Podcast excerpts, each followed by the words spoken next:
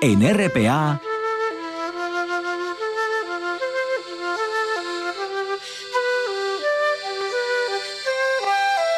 Noche tras noche.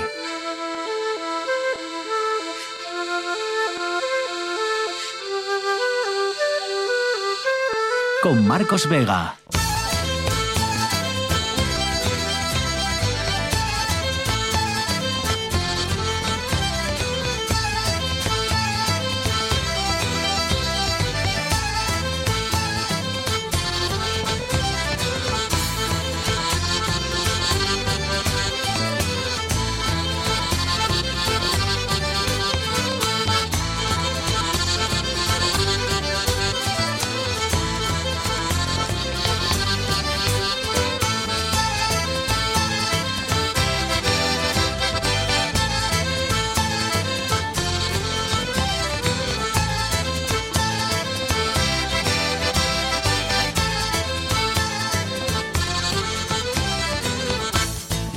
Bienvenidos al espectáculo de la radio. Es el asunto del día, es la cuestión de la que todo el mundo habla.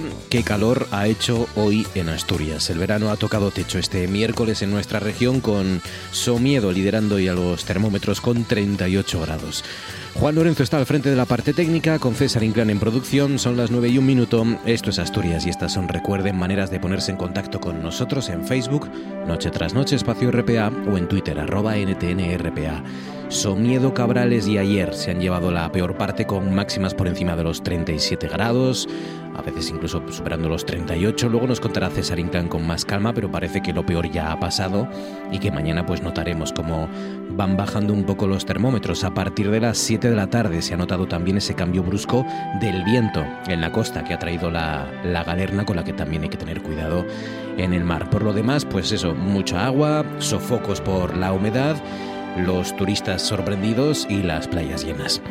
Eso ha sucedido el día en el que mm, Igor Postolache, el hombre, recuerden que el año pasado violó y asesinó a Erika Ayunda, la niña de 14 años, en su portal de Oviedo, ha aparecido ahorcado en su celda de la cárcel de Mansilla de las Mulas, en León. Postolache fue condenado a prisión permanente revisable. Durante los primeros meses de su, de su estancia en prisión se le aplicó el protocolo de prevención de suicidios, pero según instituciones penitenciarias ya no se le aplicaba ese protocolo. Eso sucede el, día en el que hemos seguido conociendo poco a poco nombres del nuevo gobierno asturiano. En este caso ha sido Izquierda Unida, la que ha elegido a Beatriz González para dirigir la viceconsejería, de Derechos Ciudadanos. Hasta ahora Beatriz González era coordinadora del partido Mieres y ahora bueno, pues va a coordinar cuestiones como las políticas LGTBI, memoria democrática, juventud o consumo en la Consejería de Ordenación del Territorio. Y por último, todo eso sucede el día en el que el Partido Popular ha reiterado hoy su disposición a presentar a Feijó para una investidura, una investidura con 172 votos de momento y según los cálculos del PP y el día en el que Adriana Lastra ha dicho aquí, en RPA, en esta casa, que ella está segura de que su formación va a ser la que consiga tener los apoyos necesarios para que Pedro Sánchez pueda volver a formar gobierno y que además lo hará sin concesiones a los independentistas, ha dicho en esas declaraciones a los compañeros de informativos. César Inclán, buenas noches. ¿Qué tal, Marcos? Buenas noches. Cuéntanos qué noticia no le ha interesado a nadie en Asturias este miércoles. No todos los asturianos que emigraron a Cuba volvieron nadando en la abundancia, ni construyeron lujosas casas de indiano con esas palmeras que rememoraban de alguna manera su estancia en aquellas lejanas tierras. Sin ir más lejos, mi abuelo paterno, que había estado en Camagüey, en la que se conoce como la ciudad de las tinajas, quien volvió, si no con lo puesto, sí con lo justo, para montar una tienda y una fonda en muros de Nalón. Pero pasados los años también hubo otros asturianos que viajaron a Cuba no para buscarse un futuro mejor, sino para disfrutar de los placeres de la isla en cada ocasión. Entre ellos, seis jóvenes de la Corrada, en Soto del Barco, de nombre Nacho, Luis, Ismael, Luis Pablo y dos Migueles, quienes en recuerdo de un viaje a la isla caribeña ya por 2010 decidieron vestirse de blanco y organizar un vermú cubano en las fiestas de San Lorenzo de su pueblo ese mismo año, para recordar así aquel viaje tan guapo. Desde entonces esta pequeña tradición ha ido creciendo con el paso del tiempo y ahora cada año se juntan en la corrada visitantes y vecinos para participar de esta sana costumbre, ir todos de blanco para disfrutar de la fiesta del Bermú cubano, un evento por cierto que se volverá a celebrar mañana jueves con la presencia, como viene siendo habitual, de músicos cubanos, en este caso del grupo Son de Cuba Light, quienes actuarán tras una misa solemne en honor de San Lorenzo que tendrá lugar a las 12 del mediodía. Este mismo grupo volverá a tocar la verbena del sábado, unas fiestas, las de este año, llena de buenos momentos musicales, como los que ofrecerá también el trío asturiano Ludovico, quienes actuarán el viernes a partir de las 11 de la noche. Las fiestas de la Corrada se prolongarán hasta el domingo. 5 sobre las 9, con ritmos caribeños, nos vamos a las nubes.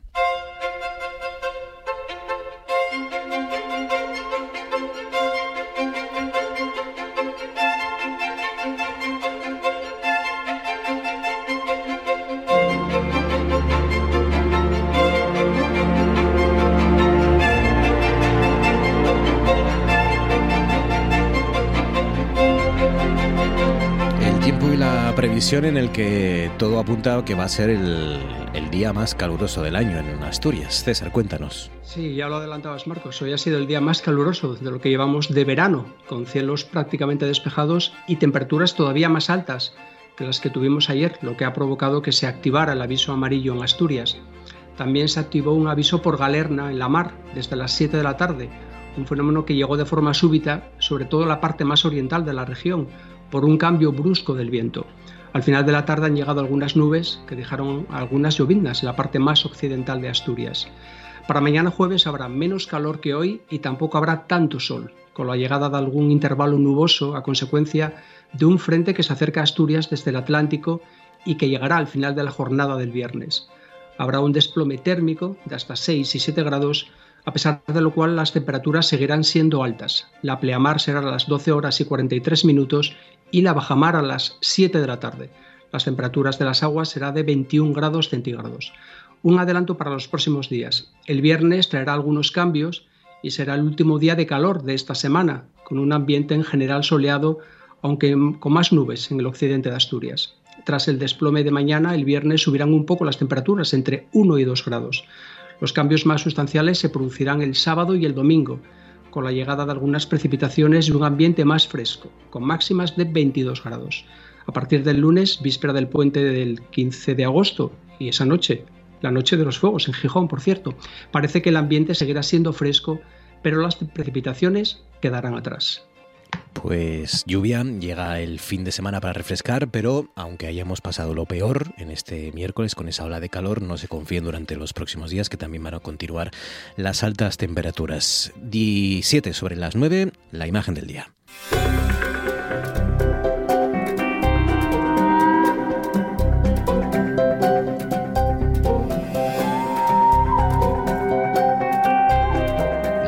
De un plano picado enfocando al sol en su parte derecha, en la parte superior de la imagen y, la protagonista pues es una mujer que está tirándose una botella de agua de plástico por encima y el agua salpicando a la cámara, ¿no? La imagen que precisamente refleja mejor que ninguna otra la ola de calor y este miércoles bochornoso en, casi toda Asturias, sobre todo en el suroccidente. José Ballina, compañero, buenos días, buenas noches. Oh, hola, ¿qué tal? Buenas noches. ¿Cómo pues estás, José? Bien, bien. Has pasado no calor. bien como la, como la protagonista de la imagen, pero bueno, pasando calor como el resto de asturianos. Sí, una, una imagen refrescante porque prácticamente se pueden ver las gotas, ¿no? No sé cómo lo hacéis esto, pero se pueden ver las mm. gotas cayendo desde la frente de la susodicha hasta el objetivo de la propia cámara. Sí, es una imagen que intenté que fuera lo más refrescante posible para, para aliviar un poco el calor del día y como bien dices, pues bueno, es un formato horizontal la foto. en la parte izquierda de la foto se ve una, una mujer con, con, un plano contrapicado, que es el que se hace de abajo hacia arriba, y está hecho desde la altura de la cintura más o menos y desde su parte derecha. Y luego con la mano izquierda, con el brazo levantado, como bien decías, está vaciándose el contenido de un botellín de plástico agua por la cara y el, las gotas que, que, van cayendo hacia abajo, hacia la cámara. Y luego en la parte derecha de la foto pues está ocupada prácticamente por todas estas pequeñas gotitas y por un sol radiante en el cielo, que es el que, el que marca toda la, toda la foto que hemos comentado. ¿no?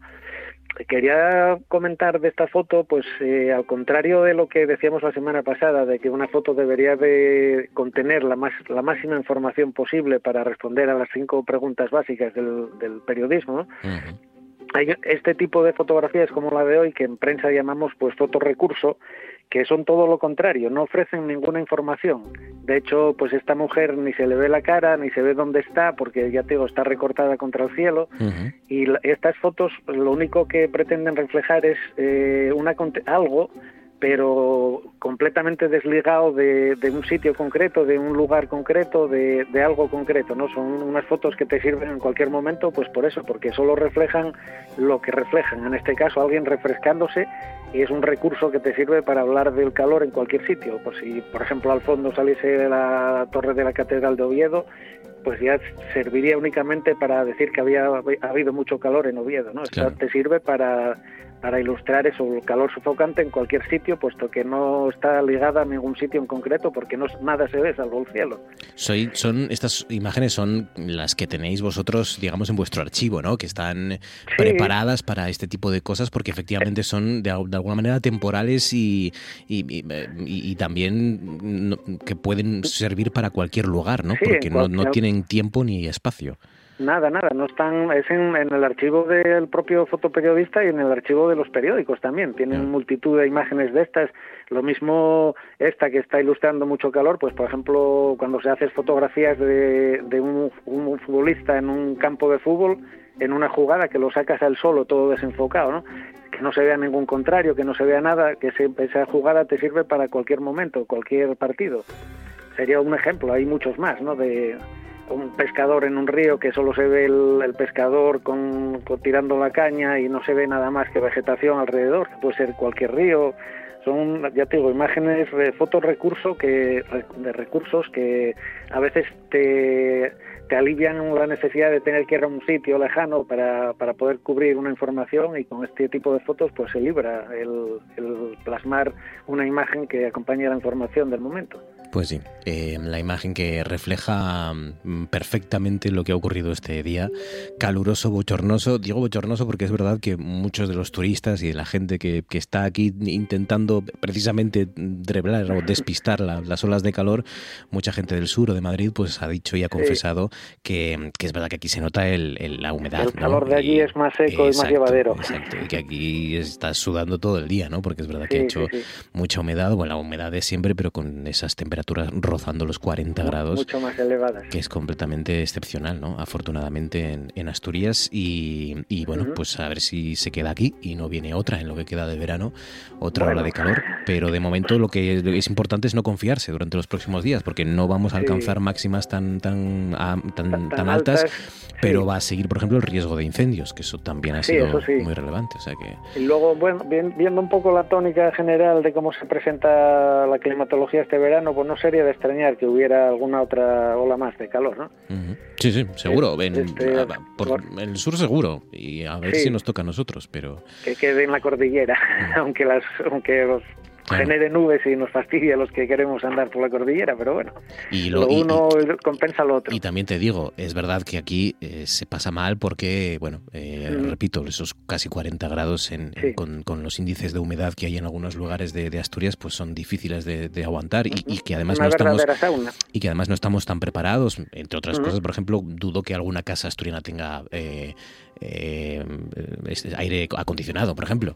Eh, la mayor parte de las casas asturianas no lo tienen, ¿no? Pero bueno, eh, pero sí es verdad que, por ejemplo, hoy en Jaén no han bajado de los 27 grados. No van a bajar esta noche de los 27 grados. es decir, en Jaén hoy a las 3 de la madrugada o a las 4 de la madrugada va a haber 27 grados de temperatura, temperatura con suerte más temperatura que tenemos aquí normalmente de máxima en, cualquier día. Claro, eh, aquí, bueno, pues poco a poco, a medida que avance la noche, pues eso, bajaremos hasta los 16, 17 mm. grados, que hombre, es una temperatura que con la que se puede dormir. ¿Quién duerme con 27 grados? Es imposible, es imposible.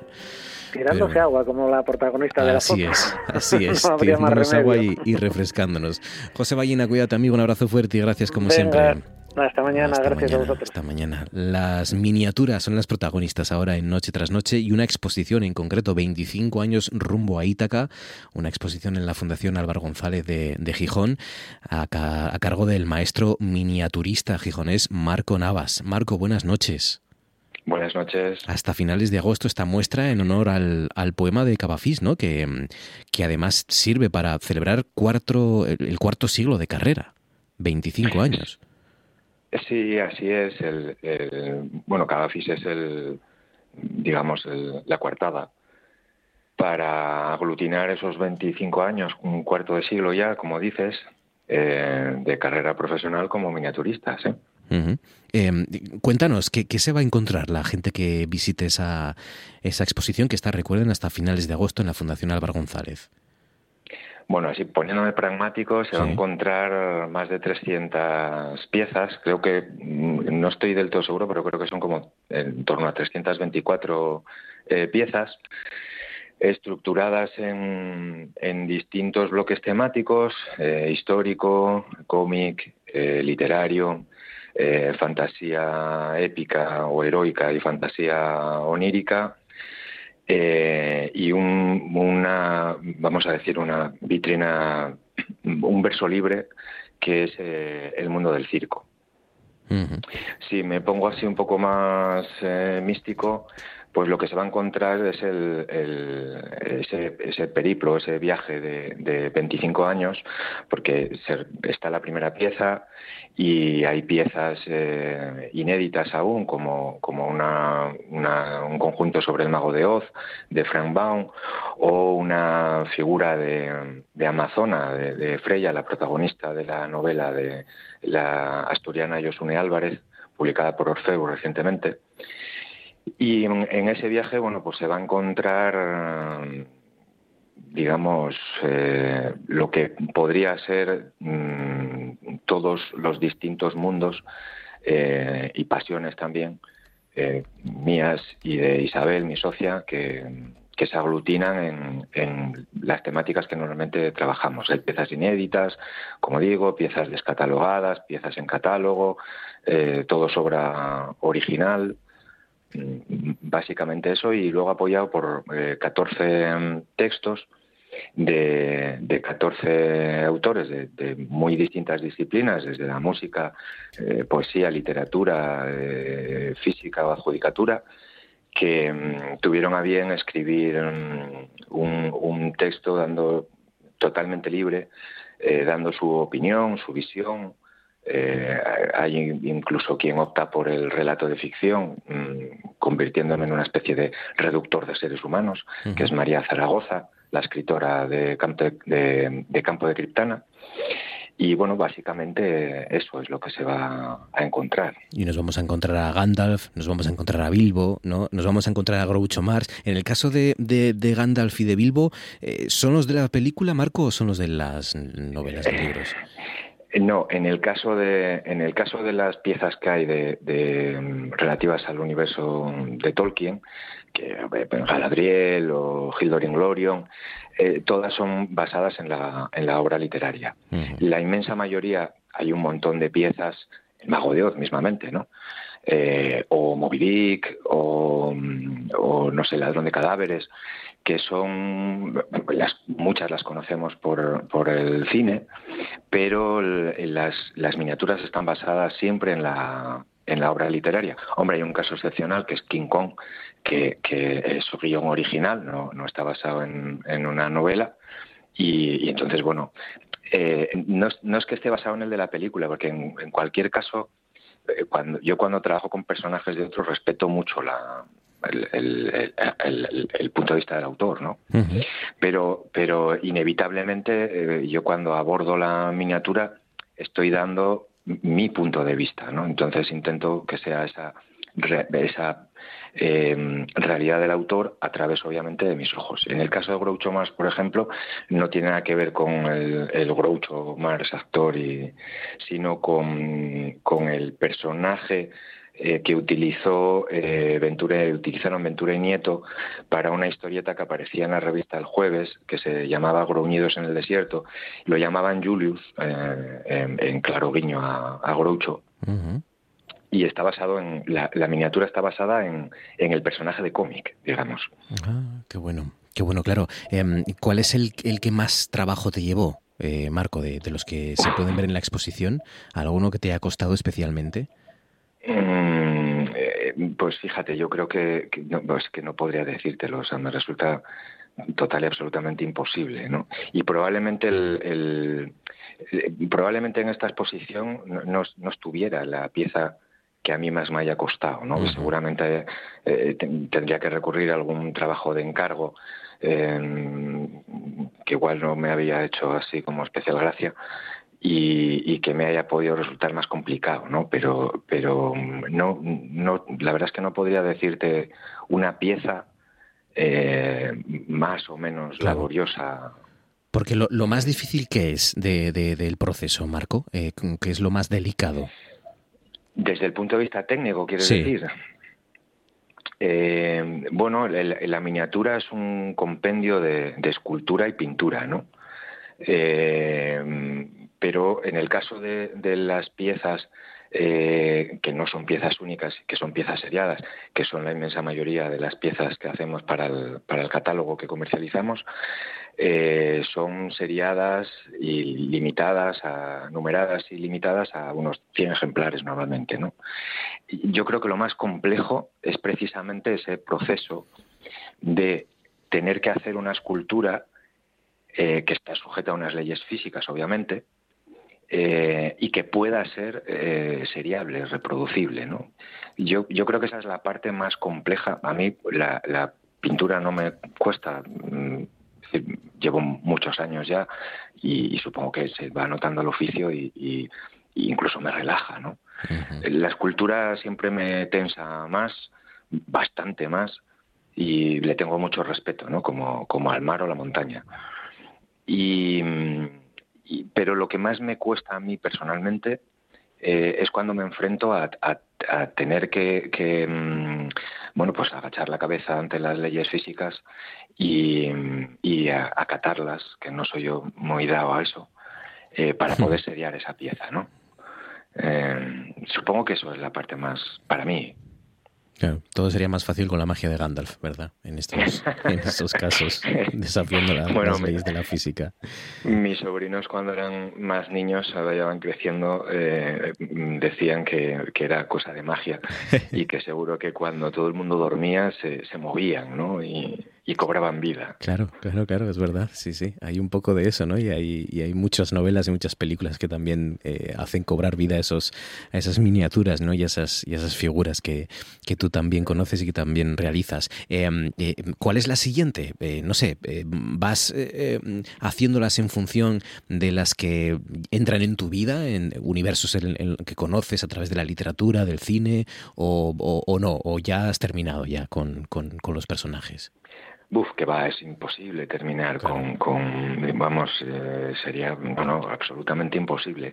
Hombre, yo mm, voy trabajando un poco, igual suena muy poco romántico, pero, pero es la verdad, vas trabajando un poco en función de, del encargo y de la y de la venta porque hay que comer. Eh, y, vamos es un, es un, mi, modo de vida no eh, ahora mismo por ejemplo estoy trabajando para para un circo francés eh, un circo en miniatura francés el Spirit Pinder y, y bueno tengo pendientes esas piezas de encargo y luego tengo un par de colecciones ya mm, cerradas que van a formar parte del catálogo, pero en ninguno de los dos casos eh, puedo desvelarlas, lo siento en el alma, pero no puedo desvelarlas todavía. lo entiendo.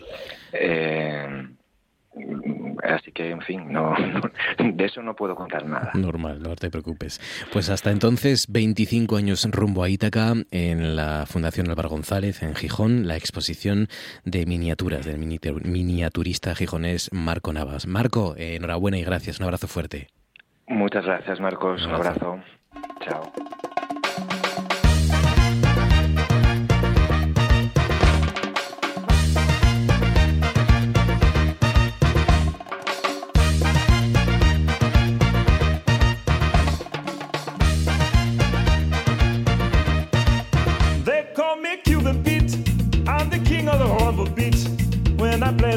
maracas, I go chick, chicky, boom, chick, chicky, boom.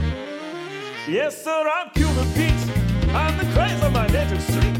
When I start to dance, everything goes chick, chicky, boom, chick, chicky, boom. Si es que hay tantas cosas en, en, Gijón, bueno, en Asturias y en Gijón en particular, durante estos días que es, es difícil, ¿no? Ofrecerles todavía nuevas ofertas de ocio y nuevas visitas y, y nuevos alicientes eh, culturales en este caso.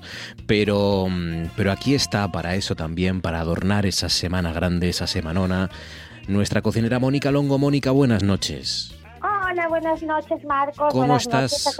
¿Qué tal, Pues Mónica? estoy ¿Bien? Genial. Sí. ¿Has bebido mucha agua este miércoles? Sí. Bueno, he bebido mucha agua, sí. Vale. Yo siempre bebo mucha agua, ¿eh? Vale. Soy muy de agua yo. Vale, vale. ¿Y te has hidratado bien y has ido por la sombra? Y... Bueno, pero tampoco tenía tanto calor, ¿o qué? Por la tarde ya quedó un poco friuco, ¿o Sí, no? sí, sí, se pasó rápido, la verdad. ¿eh? Estoy contigo. rápido, Sí. Yo esto de la hora de calor, para allá abajo, que tienen 45 grados, esto sí que Bueno, yo- sí, sí, no, ya, ya Pero ves. Lo en- nuestro, Sí, lo nuestro es un poco de, de bromita. sí, los, sí, los guiris vienen aquí encantados. Bueno, los guiris son todos los de León para abajo, ¿eh? Sí, claro. decirte. No, no, aquí- Vienen aquí encantados de la vida. O sea, Sí. vamos, se, se puede dormir. Bueno, hoy, hoy ¿no? alguno estaba sorprendido, ¿eh? Porque decía, hombre, yo no me, no me esperaba esta, esta humedad, ¿no? Y Pero estas ya cosas, viste pero- que ahora por la tarde ya esto ya está, con la Claro. ventana abierta tienes hasta un poco de fresquín. sí, sí, sí. Esto duró unas horinas por, Por la, la mañana.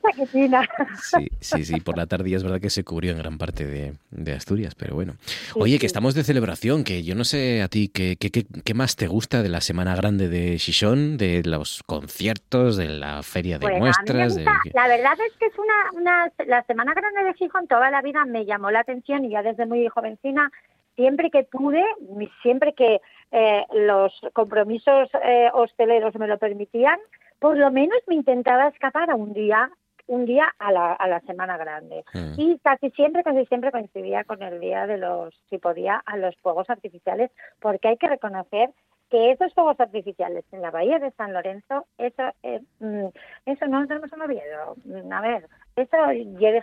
Eso es muy guapo, Sí. muy guapo.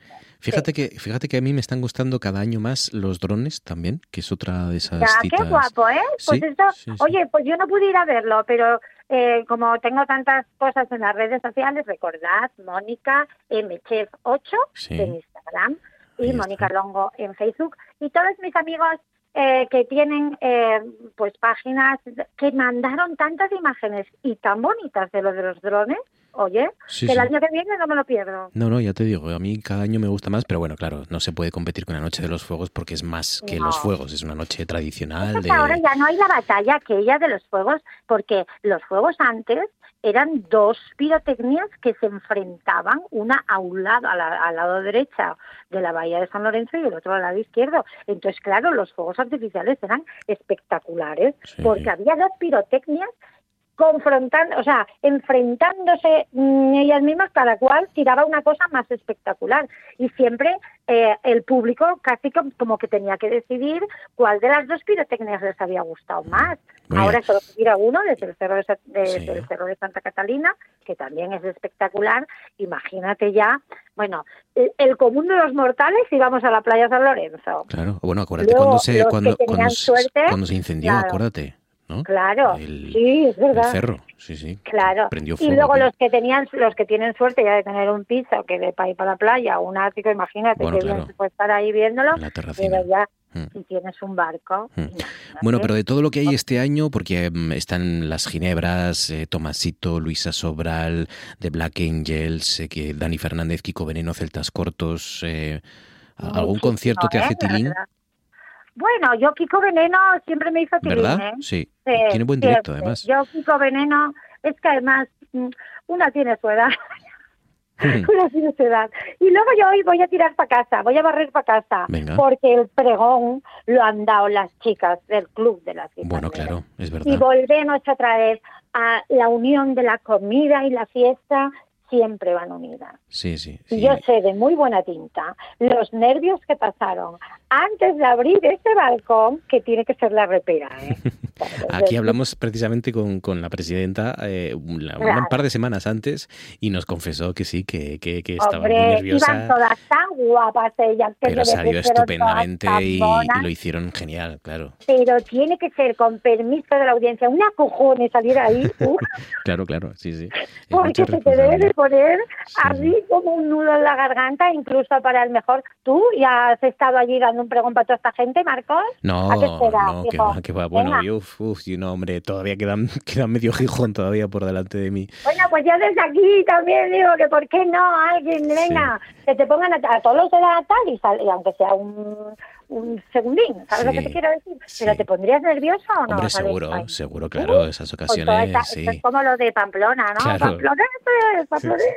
Hombre, a mí, a Pues mí se me ponen un, a mí se me ponen un micro y no y me dejan no salir, eh, pero, pero bueno, ¿no? Siempre en el anonimato, Claro, no, no puede claro, ser, claro, hay que salir allí enfrentarse al toro, como nunca mejor dicho, que Es oye, verdad. también en las, en las fiestas de Begoña, eh, con sus detractores, pero hay que decirlo, también hay feria. Claro, claro, claro. Hay- También, hay también es, es, es tan eh, tradicional sin la feria taurina como la manifestación antitaurina que se Exactamente.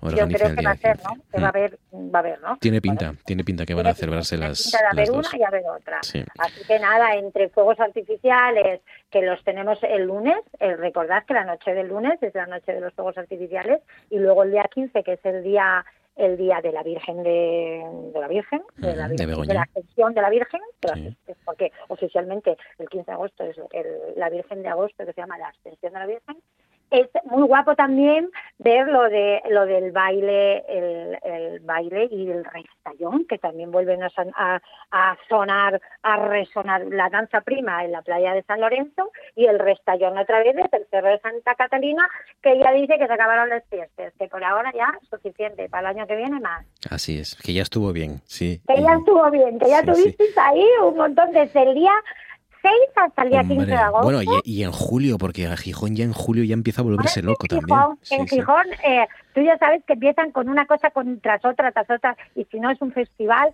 y hacen bien, porque así tienen a la gente Tal cual.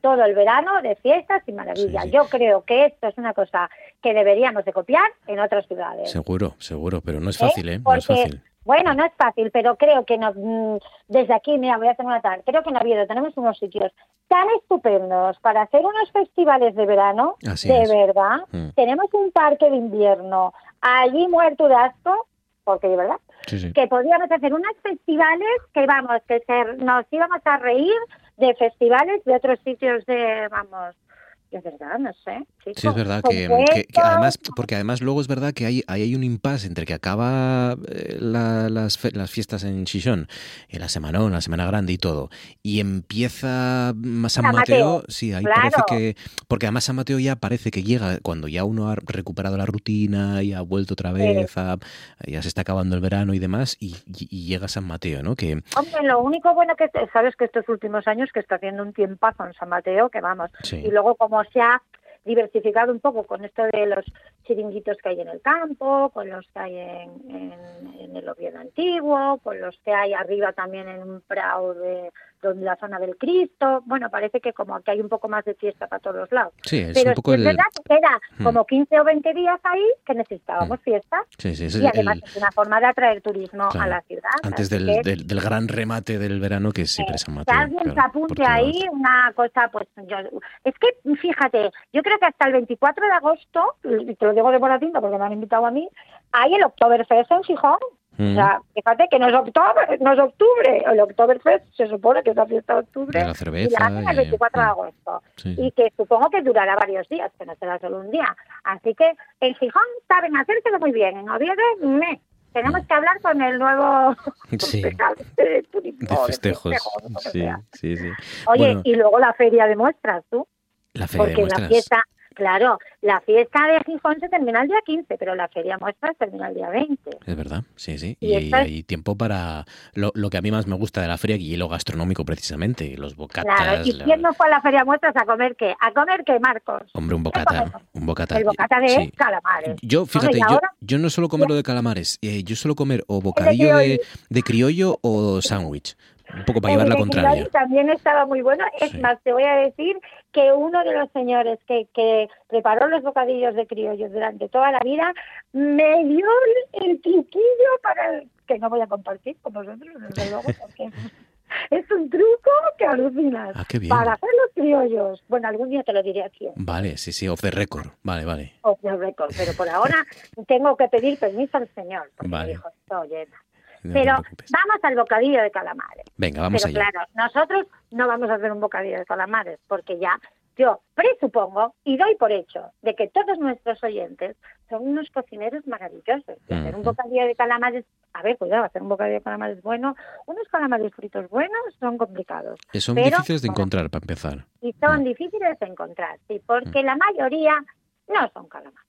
Claro. Como no son calamares, pues ahí tenemos el problema, que luego Ujú. no son buenos. Y un buen calamar, como lo frías mal, te queda duro y entonces la fastidiaste. Claro. Entonces tiene su puntito. Yo, de verdad, es uno de mis platos favoritos, unos buenos calamares fritos, de verdad, ¿eh? Es más, es que salí del hospital alguna vez de haber estado, eh, estuve encerrada durante un mes en un hospital y lo primero que me comí fueron unos calamares.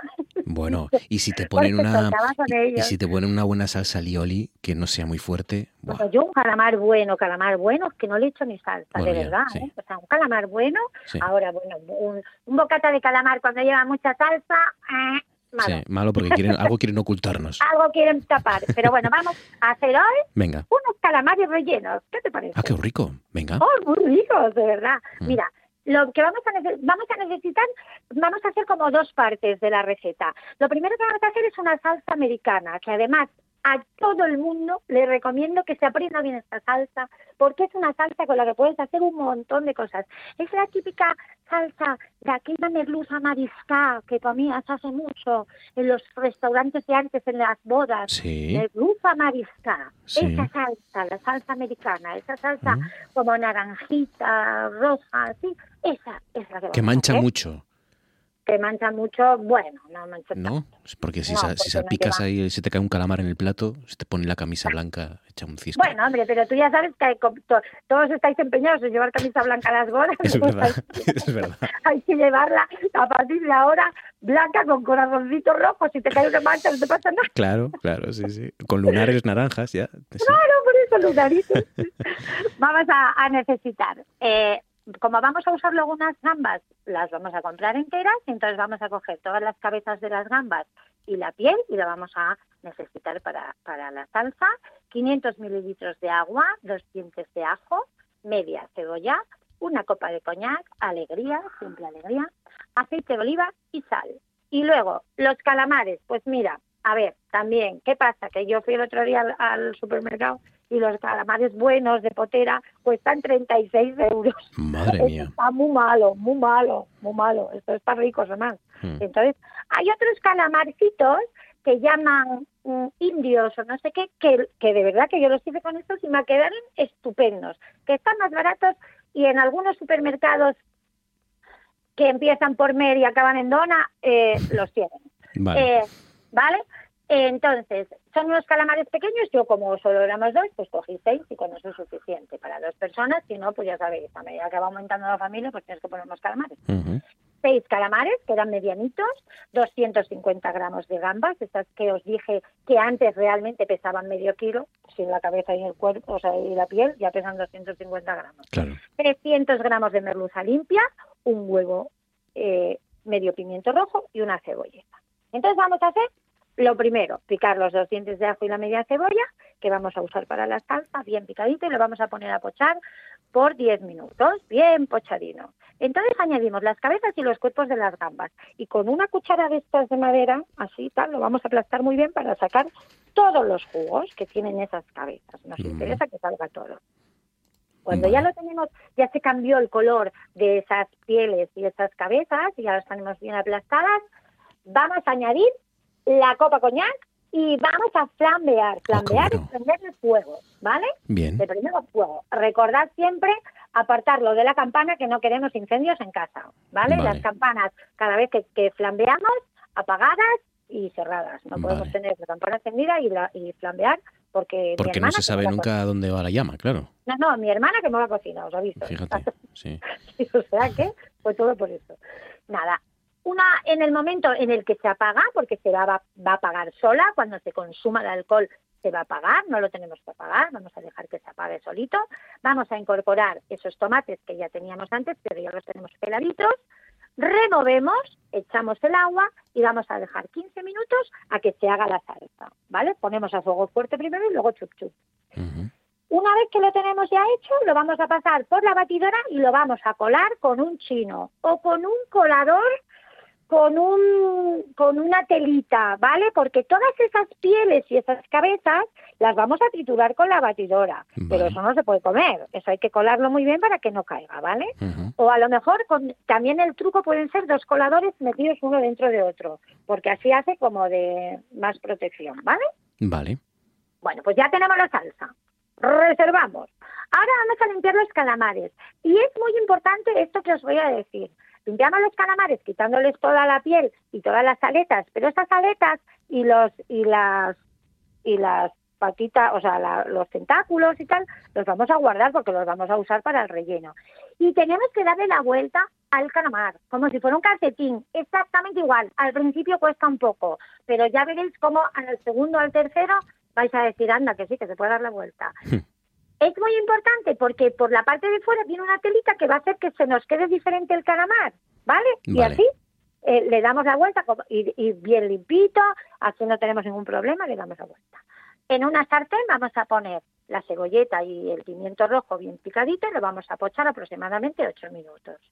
Añadimos entonces los tentáculos y las, todas las partes esas del calamar, las aletas y tal, bien picaditos y vamos a sofreír unos minutitos Después vamos a añadir los cuerpos de las gambas y la merluza bien picadita y los vamos a dejar aproximadamente unos 4 o 5 minutos.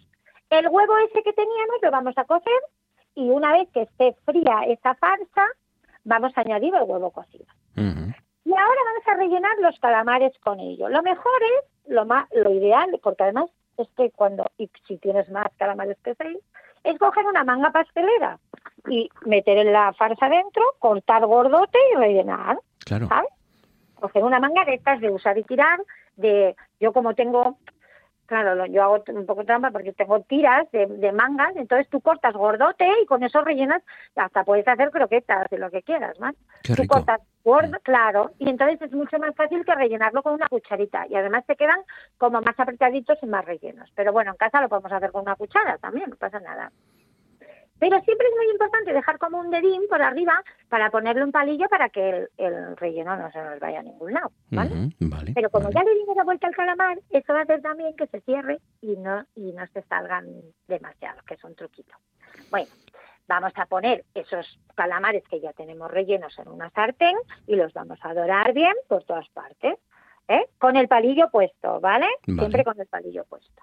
Ya tenemos la salsita, ya tenemos los calamares doradinos los vamos a meter los calamares allí que estén bien cubiertinos de salsa y los vamos a dejar guisar aproximadamente 30 minutos, dándoles la vuelta con cuidado a fuego lento para que no se nos pegue. Y hoy de postre, ya tenemos, oye, con un arroz blanco que hice yo, mm, mm, riquísimo. Qué rico, ¿eh? claro. Mañana si quieren lo pueden ver, que los tengo colgados en el Instagram, el paso a paso y todo, Mónica mchf 8 Y tienen la foto y tienen el paso a paso de cómo se hacen. Vale. Y de postre nos vamos a dos tartas que son, fíjate, son típicas de Gijón que son la charlota y la tarta gijonesa. Claro. Que son, la tarta gijonesa se hizo allí, pero la charlota también fue un, un pastelero vienés que se afincó en la ciudad y montó la, la pastelería vienesa y entonces inventó la charlota. ¿Qué te parece? Qué rica. Qué rica. Pues claro, un plato muy gijonés con los eh, calamares, en este caso calamares rellenos, que evocan ese bocadillo, ese bocata de la, de, la, de la feria de muestras, y con esas tartas, ¿no? La charlota y la tarta gijonesa. Qué rico todo, qué, qué barbaridad, es qué, mm, qué locura. Qué fame me das siempre que charlo contigo a estas horas, Mónica. Pues yo voy a cenar, que estoy ahí haciendo una cosa muy rica. Tú que puedes, aprovecha. Mónica Longo, un abrazo fuerte, amiga, gracias. Un abrazo, Marcos, a todos, chao.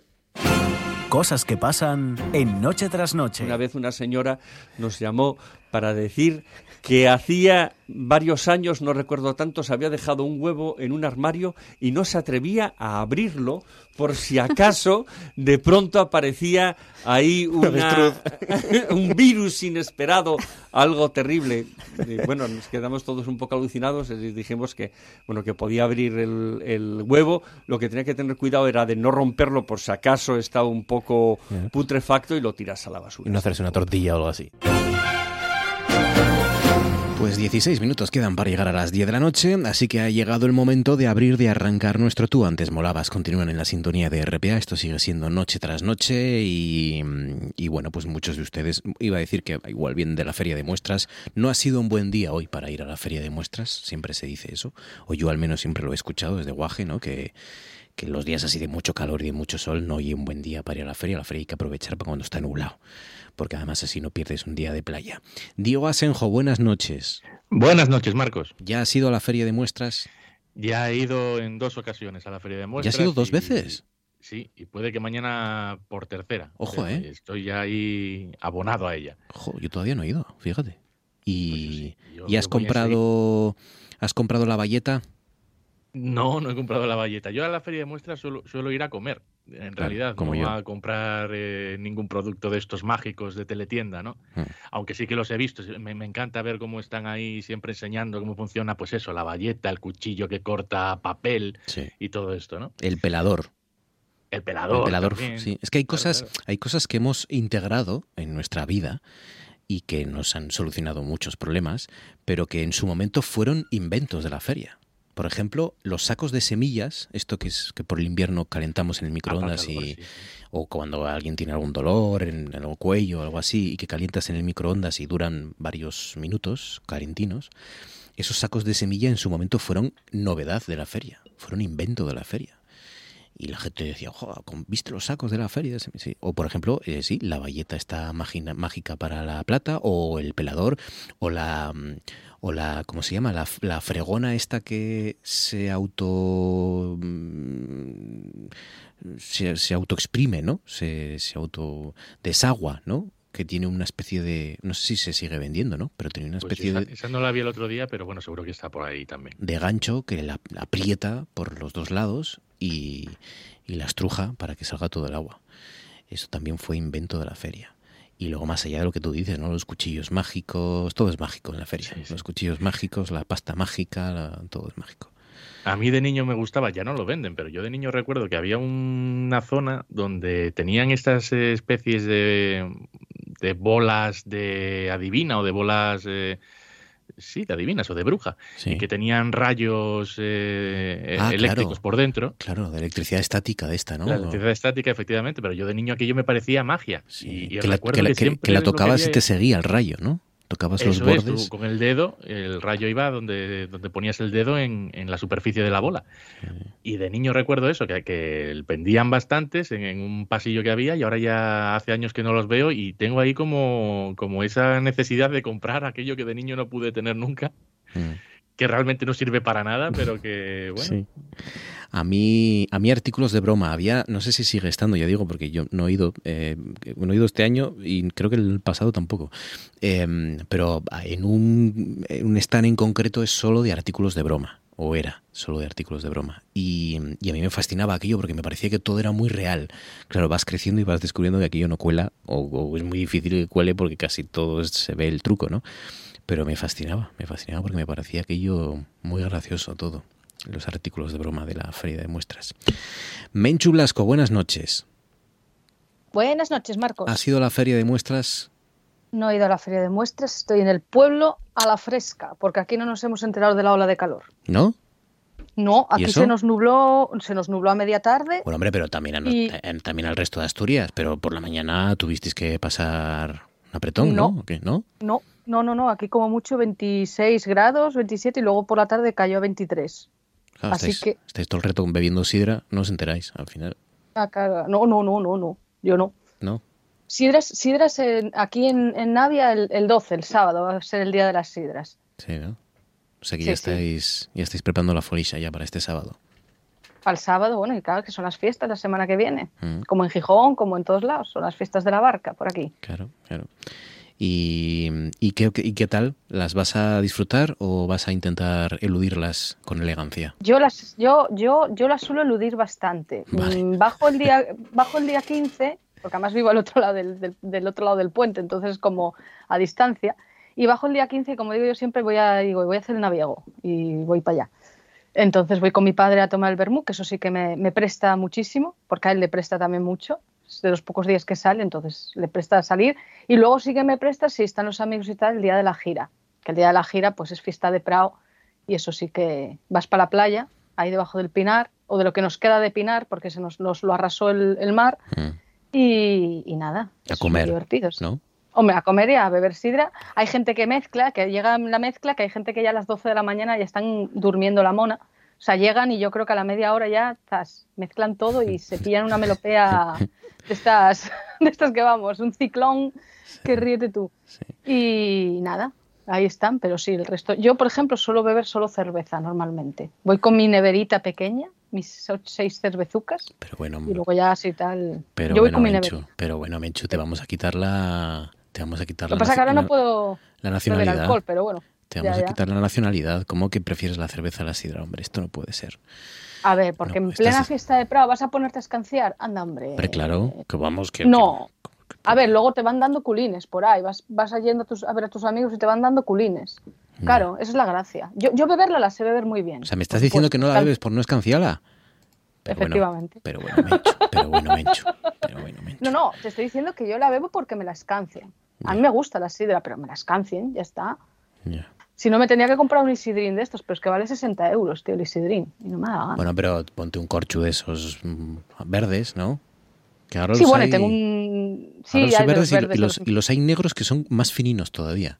O sea, está, ah, el, sí. está el, el, corchu verde este que, que tiene como dos o tres mm, opciones, ¿no? Y no sé cuál es la diferencia porque para mí sale todo igual es como la lluvia, ¿no? En plan, lluvia gorda. Se puede, abrir, se puede, abrir, más o menos, pero bueno. Y luego está uno que todavía más, más em, tiene menos corpulencia todavía, es, es, plástico más fino, que es, que es como de color negro.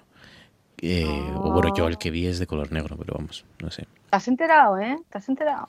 Sí, bueno, es que es un universo muy sofisticado también y está todo en la feria de muestras también al final. Al final todo nos lleva a la feria, a lo tonto. Sí, sí, la feria está, Asturias está en la feria ahora mismo, mm. representada en todos sus estamentos. Mm. Eh, ¿Tú qué me comes, Diego, entonces, cuando vas? ¿El sándwich o tú y El sándwich, ¿Sí? sí, yo como siempre, pero desde niño, ¿eh? Además es algo que ya me han inculcado en mi familia desde el de San que Martín, ¿no? El sándwich de San Martín. Sí y el arroz con leche de la cabaña. ¡Oh, qué rico! Eso es lo que. Eso está muy rico. Eso está muy rico.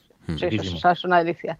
Yo soy de bocata de criollo y, eh, y o sándwich y o tarta en San Martín también. La tarta pero no la de, no la de queso, de otra así más exótica que hay en, San Martín es lo de las tartas también, ¿no? Sándwiches Sí, sí, tiene tartas también, claro. Pues ahí, ahí también. Y luego em, también hay unas cosas como de pollo, ¿no? Ahí como mm, que te ponen en un cono. Unas cosas, unas cosas como de pollo. Sí, A ver. trozos de pollo como empanado, algo así que te ponen en un cono de, de papel, un cucurucho de cartón. O sea, unos nuggets o unas, unas palomitas de pollo. Algo así, algo así que también cuando llegó era muy exótico también, porque esto no... Pop. Esto los de Gijón no lo habíamos visto, los de Gijón no lo habíamos visto en la vida esto, nada más que en las películas americanas y entonces cuando llegó era la sensación. Pero bueno, oye, venga, que hay mucho, vámonos de la feria por un momento porque hay mucho de lo que hablar. Em, bueno, ya podemos abrir una sección no solo de mm, ilustres fallecidos, sino de ya podríamos abrir incluso una sección de, de ilustres resucitados, ¿no? O, ilustres casi fallecidos. con lo de Perales, lo de Perales de oh. esta semana que ha sido que ha sido tremendo. Menos mal que salió a, grabarse en un vídeo que alguien le dijo, ya digo yo, eh, eh, porque estaba siguiendo la noticia, porque, porque, porque pensaba que, que era importante o que algo tenía o algo, estaba pasando, porque eh, eran muchos los compañeros periodistas que ya lo estaban dando por, por seguro. Sí, sí, luego, luego recogieron cable. Y creo, y, creo recordar que fue la razón, la, la primera que es, supongo que se logró poner en contacto con él y le dijo, oye, ¿estás vivo? y él dijo, sí, claro. Sí, sí. Y entonces alguien le, le debió recomendar grabarse ese vídeo diciendo que efectivamente estaba vivo. Así que Perales, por supuesto que, que sigue. Imagínate, que llega a España, que no hace un vídeo y llega a España y lo ven llegar por el aeropuerto. Dirán, ah, hemos visto el fantasma de Perales bueno, por ahí. Hombre, yo imagino, que se, yo imagino que se habría desmentido la, la, noticia antes de que llegara a España, pero, sí, pero, pero, pero, fueron, ya digo, 15, 20 minutos ¿eh? de, de medio país en Twitter dándolo por muerto.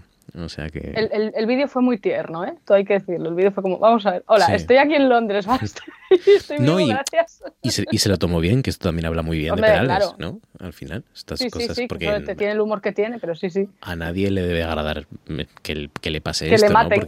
Porque, que le maten, básicamente. porque seguramente, muerto. porque seguramente habrá llegado alguien de la familia o alguien cercano y le puede haber dado un susto importante. Entonces, bueno, Claro, eh, eso sí, por otra parte, sí. sí, salir y decirlo así con esa tranquilidad y esa, así, medio broma, pues, pues habla muy bien de Perales, habla muy bien. Mm. Imagino Ahí- el chat de WhatsApp. Oye, que se ha muerto. No, no, el chat familiar. No, no, estoy aquí, ¿eh? Claro, claro, claro. Pero el que sí ha fallecido hoy, además, eh, bueno, lo hemos sabido hoy, es un personaje que conocimos hace años a través de un documental. No sé si os acordáis de un documental que ganó además el Oscar, el Oscar al mejor documental en el año 2013, que se titulaba Searching for a Sugar Man.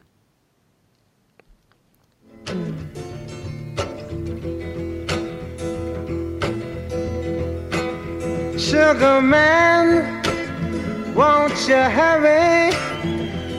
Cause I'm tired of these scenes. For a blue coin, won't you bring back all those colors to my dreams? Silver magic ships you carry, jumpers, coke, sweet Mary Jane. Sugar man, met a false friend. Es en ese documental que narraba la vida de Jesús Sixto Díaz, más conocido como Rodríguez, eh, Jesús Sí. Rodríguez, el cantautor Rodríguez, eh, que ha fallecido, como digo, a los 81 años. Eh, en ese documental, Searching for a Sugar Man, aparecía un poco eh, el descubrimiento, porque Rodríguez fue un cantautor de, clase obrera, de origen mexicano, que nació en Detroit en 1942 y que, bueno, sacó dos discos que, pasaron sin pena ni gloria. y en el documental eh, que es verdad que cuenta la historia de, de cómo descubre el propio Sixto tras muchos años, ya con 60 y bastantes años, que en Sudáfrica, que en Sudáfrica, que en Nueva Zelanda, que en Australia, resulta que es toda una estrella. Una estrella a la que mm, mm, escuchan y admiran miles de personas que intercambian las pocas grabaciones que hay de sus discos durante los 60 y los 80 y que y, y entonces eh, eh, mientras están rodando este documental pues eh, descubren eso la relación que hay desde entre un cantautor desconocido y miles de personas que que llegan incluso a, a llenar eh, estadios no para para mm, volver a ver Bueno, a- fue un símbolo del apartheid en, en Sudáfrica. Sí, sí, sí. Eh, y, bueno, pues es verdad que al final eh, ese, ese triunfo del, del propio documental, ¿no? Eh, que está muy bien hecho, la verdad, pero sobre todo está, es original por eso, por el descubrimiento, por todo lo que va encontrándose a medida que van investigando los, los autores.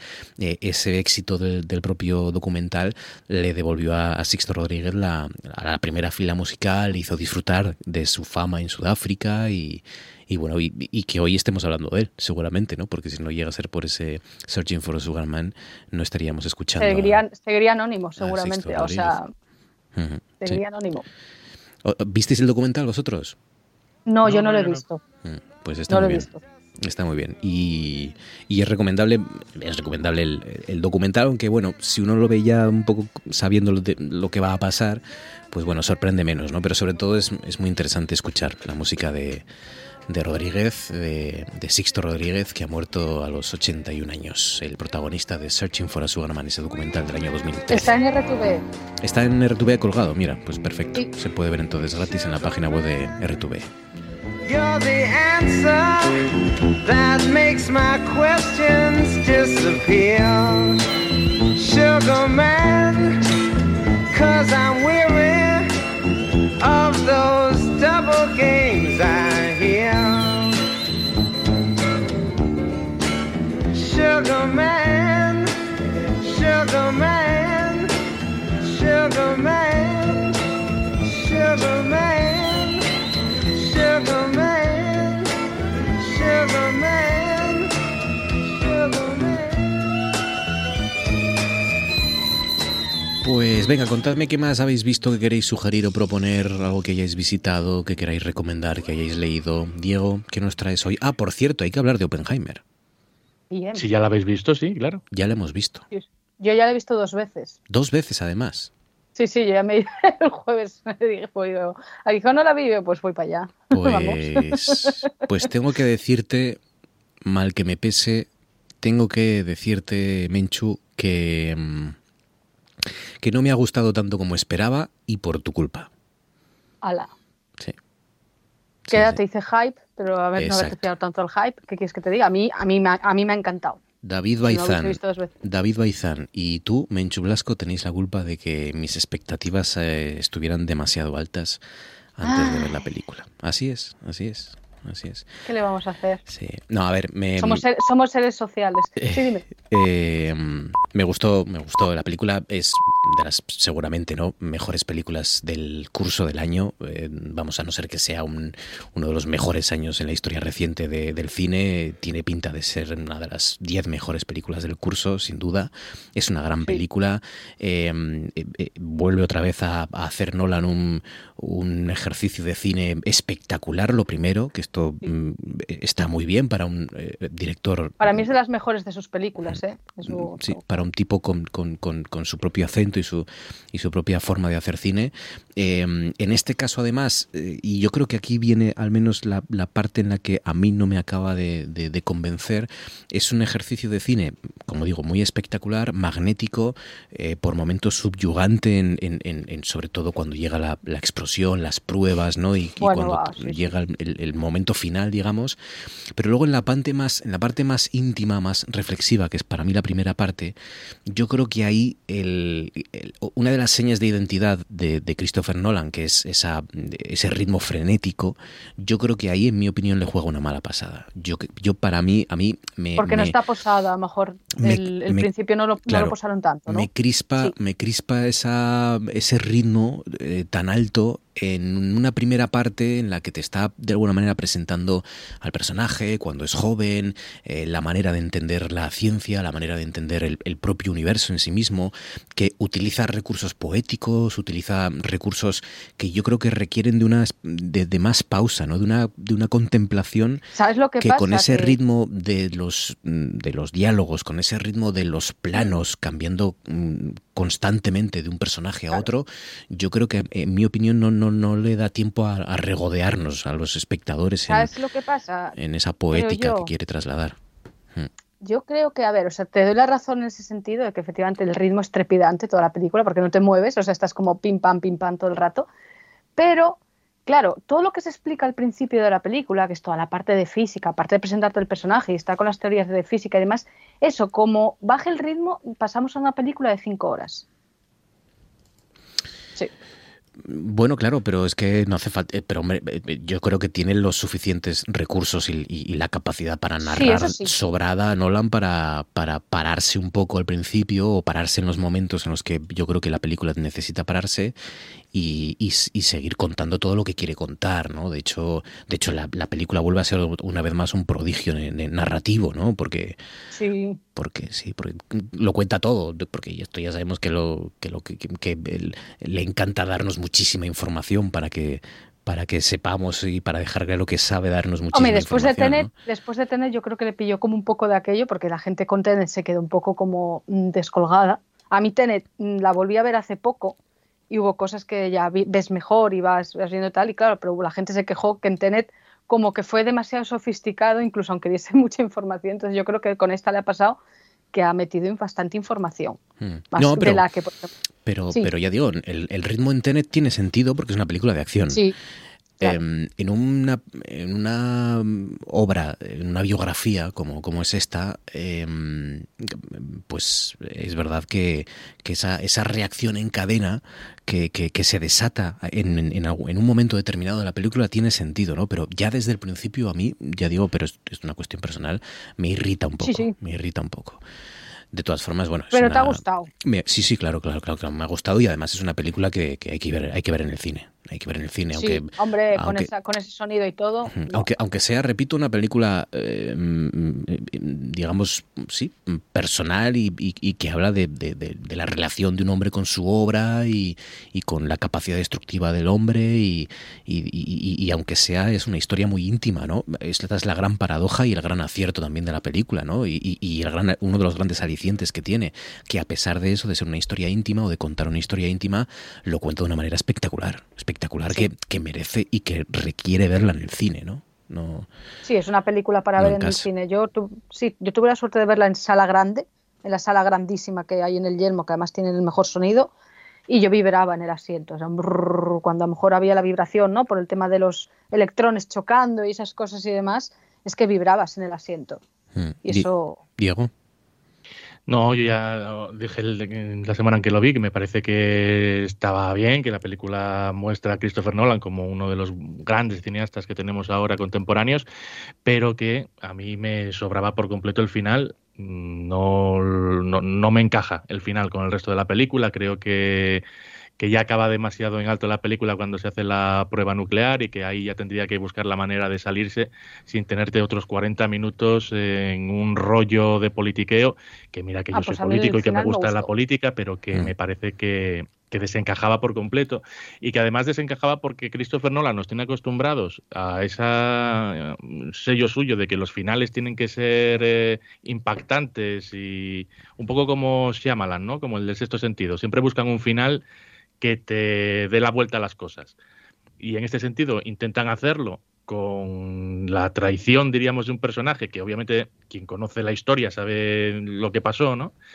Pero que aquí eh, lo hacen de una manera que, es que no tiene sentido intentar mm, eh, sorprenderte con algo como eso, ¿no? Como el comportamiento de uno de los actores, ¿no? De uno de los personajes.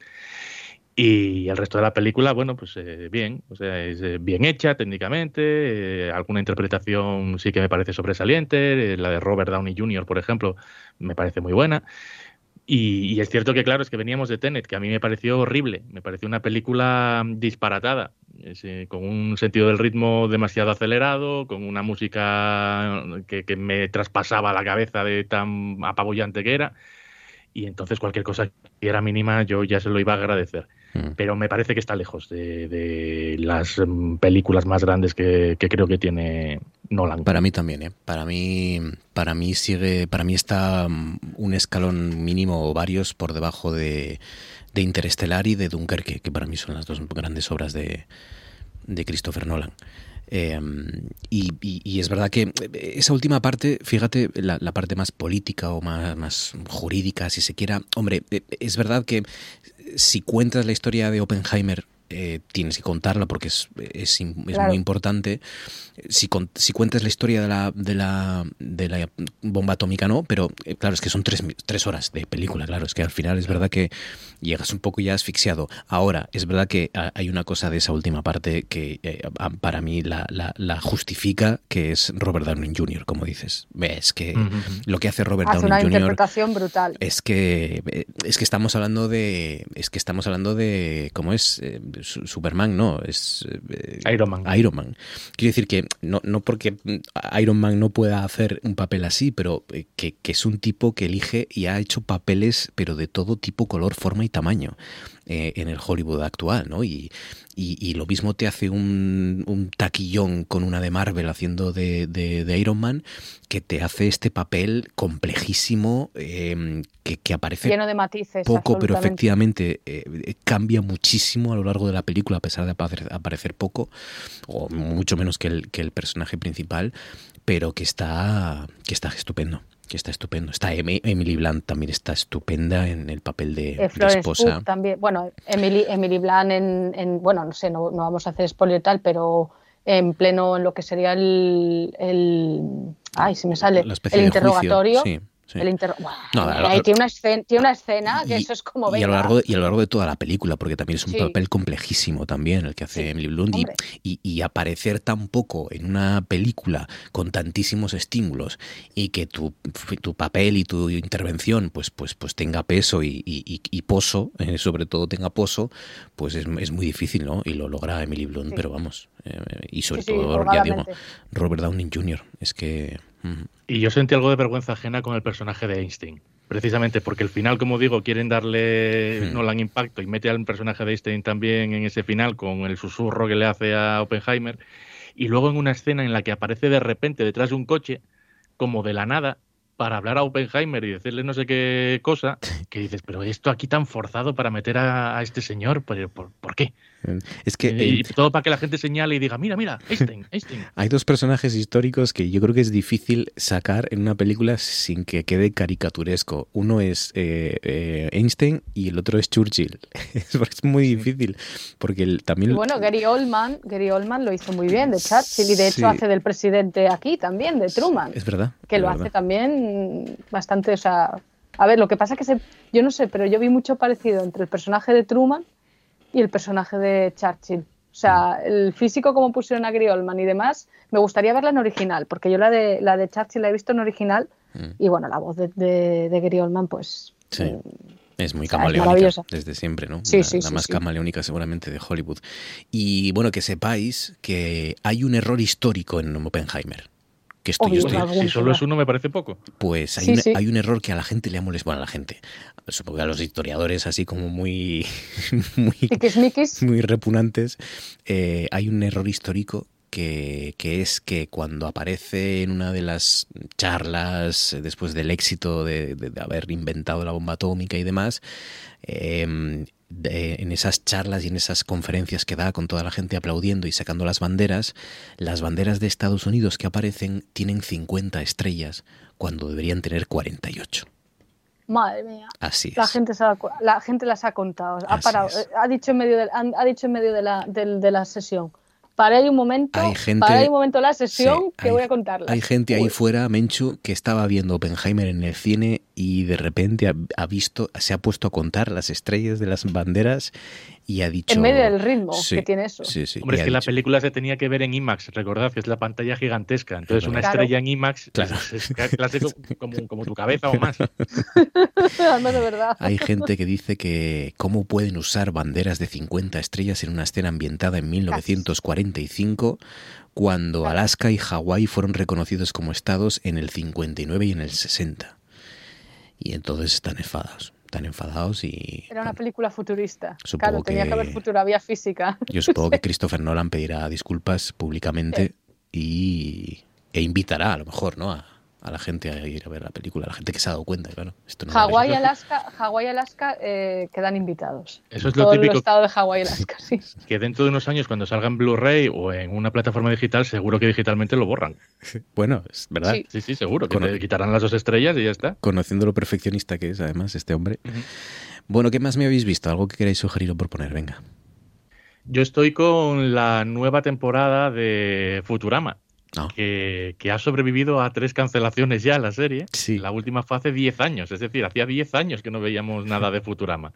Después de que pasara por la Fox, por la Cartoon Network, por Comedy Central, ahora termina en Hulu, que es una plataforma como eh, es que además el primer episodio de esta nueva temporada Lo he visto. tiene Hmm. ¿Lo has visto? Sí, sí. Tiene mucho metahumor con respecto a ello. Es, pre- es Entonces se ríen de sí Sí. mismos, de En- sus en, en- cancelaciones. en vez de Hulu es Fulu, ¿no? Algo así. Es Hulu y dicen que es la cuarta plataforma digital más importante que hay. Y están todo el rato efectivamente haciendo bromas, ¿no? Porque eh, ellos ruedan una, una, una serie eh, porque Fry tiene que ver todas las series del mundo, no sé qué tontería. eh, Sí, porque empieza- tiene que buscar un nuevo sentido a su vida y que me parece maravilloso. Que su, su nuevo objetivo en la vida sea ver todas las series que se han grabado alguna vez en televisión. Así es. Y, y es- está muy bien por eso, porque es muy graciosa porque hace mucha, mucho metahumor y se ríe de sí misma, que es lo mejor que, que puede tener una serie de humor. Reírse de sí mismas. Y está, está muy bien. Dos capítulos hay nada más, ¿no? Todavía. Tres, tres ya. Tres ya, mira, ya tengo un tercero. Cada semana se estrena. No es de estas series que te meten ya todos los episodios, sino que va a ir semana a semana en Disney Plus. Eh, Menchu, Plus, plus. ¿algo? Eh, yo estoy leyendo un libro, terminándolo prácticamente, que es de Sergio Calleja Puertas, La última guerra del rey de Israel. Eh, bueno, Sergio Calleja es esto jefe de, mm, ay, de patología cerebrovascular en el UCA y es un libro que yo recomiendo muchísimo. Súper ameno de leer, muy, con un lenguaje muy llano, muy cercano para que la gente lo pueda leer. De hecho, es uno de los objetivos de- del doctor Calleja, ¿no? que, que la medicina sea cercana a la, a la gente, que llega a lo social y además para tomar decisiones. Y es una de las cosas de las que habla precisamente este libro, de cómo los médicos toman las decisiones.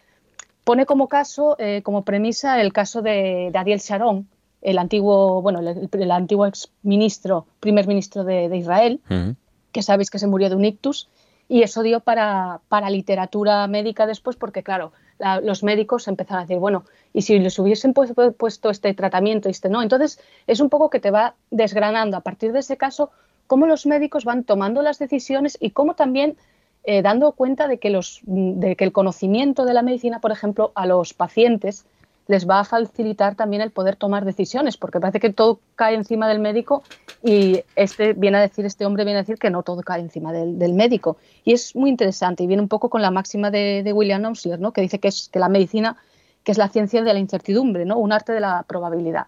Yo la verdad que lo recomiendo muchísimo. Es un libro muy... Sí, Qué buena Sí, pinta. sí, sí. Eh, o sea que no es del todo un libro de medicina, mm, No. tampoco es una obra de ficción, es una... es, un, es, un, es una especie, tiene un poco de ensayo también. Y la verdad que es eso, es muy cercano. Él, o sea, él te lo explica todo, te lo desmenuza todo, pero además de una manera muy amena. O sea, el viaje se hace ameno, no es alguien que intenta acercártelo y dices tú y no lo estás entendiendo, no. Lo estás entendiendo perfectamente, además se curra el poner eh, dibujos y demás, y está, está- es muy completo el libro. Aparte que la edición, voy a decir que la edición es súper acertada, es de KRK Ediciones, que es la editorial de la, de la Universidad de Oviedo, y es una, vamos, es una edición preciosa, pequeñita, como de A6, vamos, como una mano, y vamos, de tapa dura es preciosa, la edición es preciosa además. o La sea, última guerra del rey de Israel, del doctor Sí. Sergio Calleja Puerta. Sí, Incertidumbre y probabilidad en medicina. medicina. Mm, qué buena pinta, me lo apunto. O sea, que es una especie de Oliver Sacks y yo te estaba escuchando y me recordaba también, aparte de Oliver Sacks, a, a este libro, hablamos en su momento de él, eh, del año, no recuerdo de qué año es, eh, que se El no titulaba nocere. Ante todo no hagas daño, sí. Ante todo no hagas daño, no nocere, sí. Ante todo no hagas daño Sí, sí. De, de Henry Mash, de este mm, eh, neurocirujano. Sí, que luego escribió otra obra también de cuando ya, la- la- porque a este hombre le diagnosticaron un cáncer terminal y entonces también vuelve a escribir otro libro con respecto, que no me acuerdo ahora mismo el título, pero bien. Pues, pues sí, a mí este me gustó mucho, ante todo no hagas daño. Hablaba de, de- de la- Sí. del- de su, eh, su experiencia como neurocirujano, vivencias y reflexiones íntimas de un neurocirujano humanista y de los casos concretos, ¿no? Y de, la, es que eso es un una de lo las que tiene... de una de las especialidades médicas más, más, más delicadas y al mismo tiempo Hombre. más fascinantes, eh, a- con, con, una, con un detalle y con una precisión que contaba las operaciones que hacía. Que, que bueno, que, el- que el problema que puede tener, al menos en mi caso, es que yo empecé a sentirlo todo.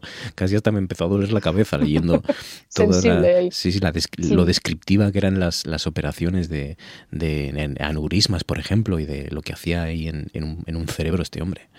Claro, pues es que Sergio Calleja lo que sí tiene también es que es un médico superhumanista y de hecho os recomiendo una entrevista que hay en la revista Nortes, que la está por, está por internet, buscáis Ujú. la entrevista, y es un médico que aboga mm, un poco por que la vuelva el humanismo a la, medicina. De hecho, él habla de las universidades o de las facultades de medicina ahora mismo como fábricas de gente que solo va a hacer el MIR. O sea, de hecho, ahora mismo dice que las facultades solo están enfocadas en el MIR y que se está perdiendo el contacto de ese punto que debe tener la, medicina, que no es solo medicina, la medicina es mucho más, o sea, es- tienes que tener contacto con el paciente, pero es humanista y se está perdiendo ese punto humanista. Y en esa entrevista, la verdad que, el doctor Calleja lo explica muy, muy bien y eso es un nombre que está muy muy abo- abocado o sea, a ir a- hacia, ese, hacia ese punto otra vez, ¿no? A volver a recuperar ese humanismo en la medicina que se está perdiendo. La última guerra del rey de Israel. Pues con estas recomendaciones y sugerencias, 18 sobre las 10, nos entramos en el principal tema del Molabas de esta noche, que tiene que ver por... ¿De qué te ríes tú, Menchu? Vamos a ver. ¿De qué Yo me río, no, me río porque lo he pasado pipa buscando cosas. Ah, bueno, tiene que ver, tiene que ver con dos eh, estrenos. Uno que ya pueden disfrutar en sus cines, que es Megalodón 2, porque Megalodón 1 no fue suficiente. De nuevo, monstruos gigantes y acción mamarracha. eh, eh, en esta película veraniega, que también es una oferta, eh, mm, además de Oppenheimer y de Barbie, y que tiene que ver con otro estreno futuro, que es el de Ojo Cuidado. Yo no sé si os habéis enterado de esto, El perezoso asesino. Dios. No, no. O sea, yo me había quedado en el oso. en el Sí, oso este. Escucha cómo hace el perezoso asesino.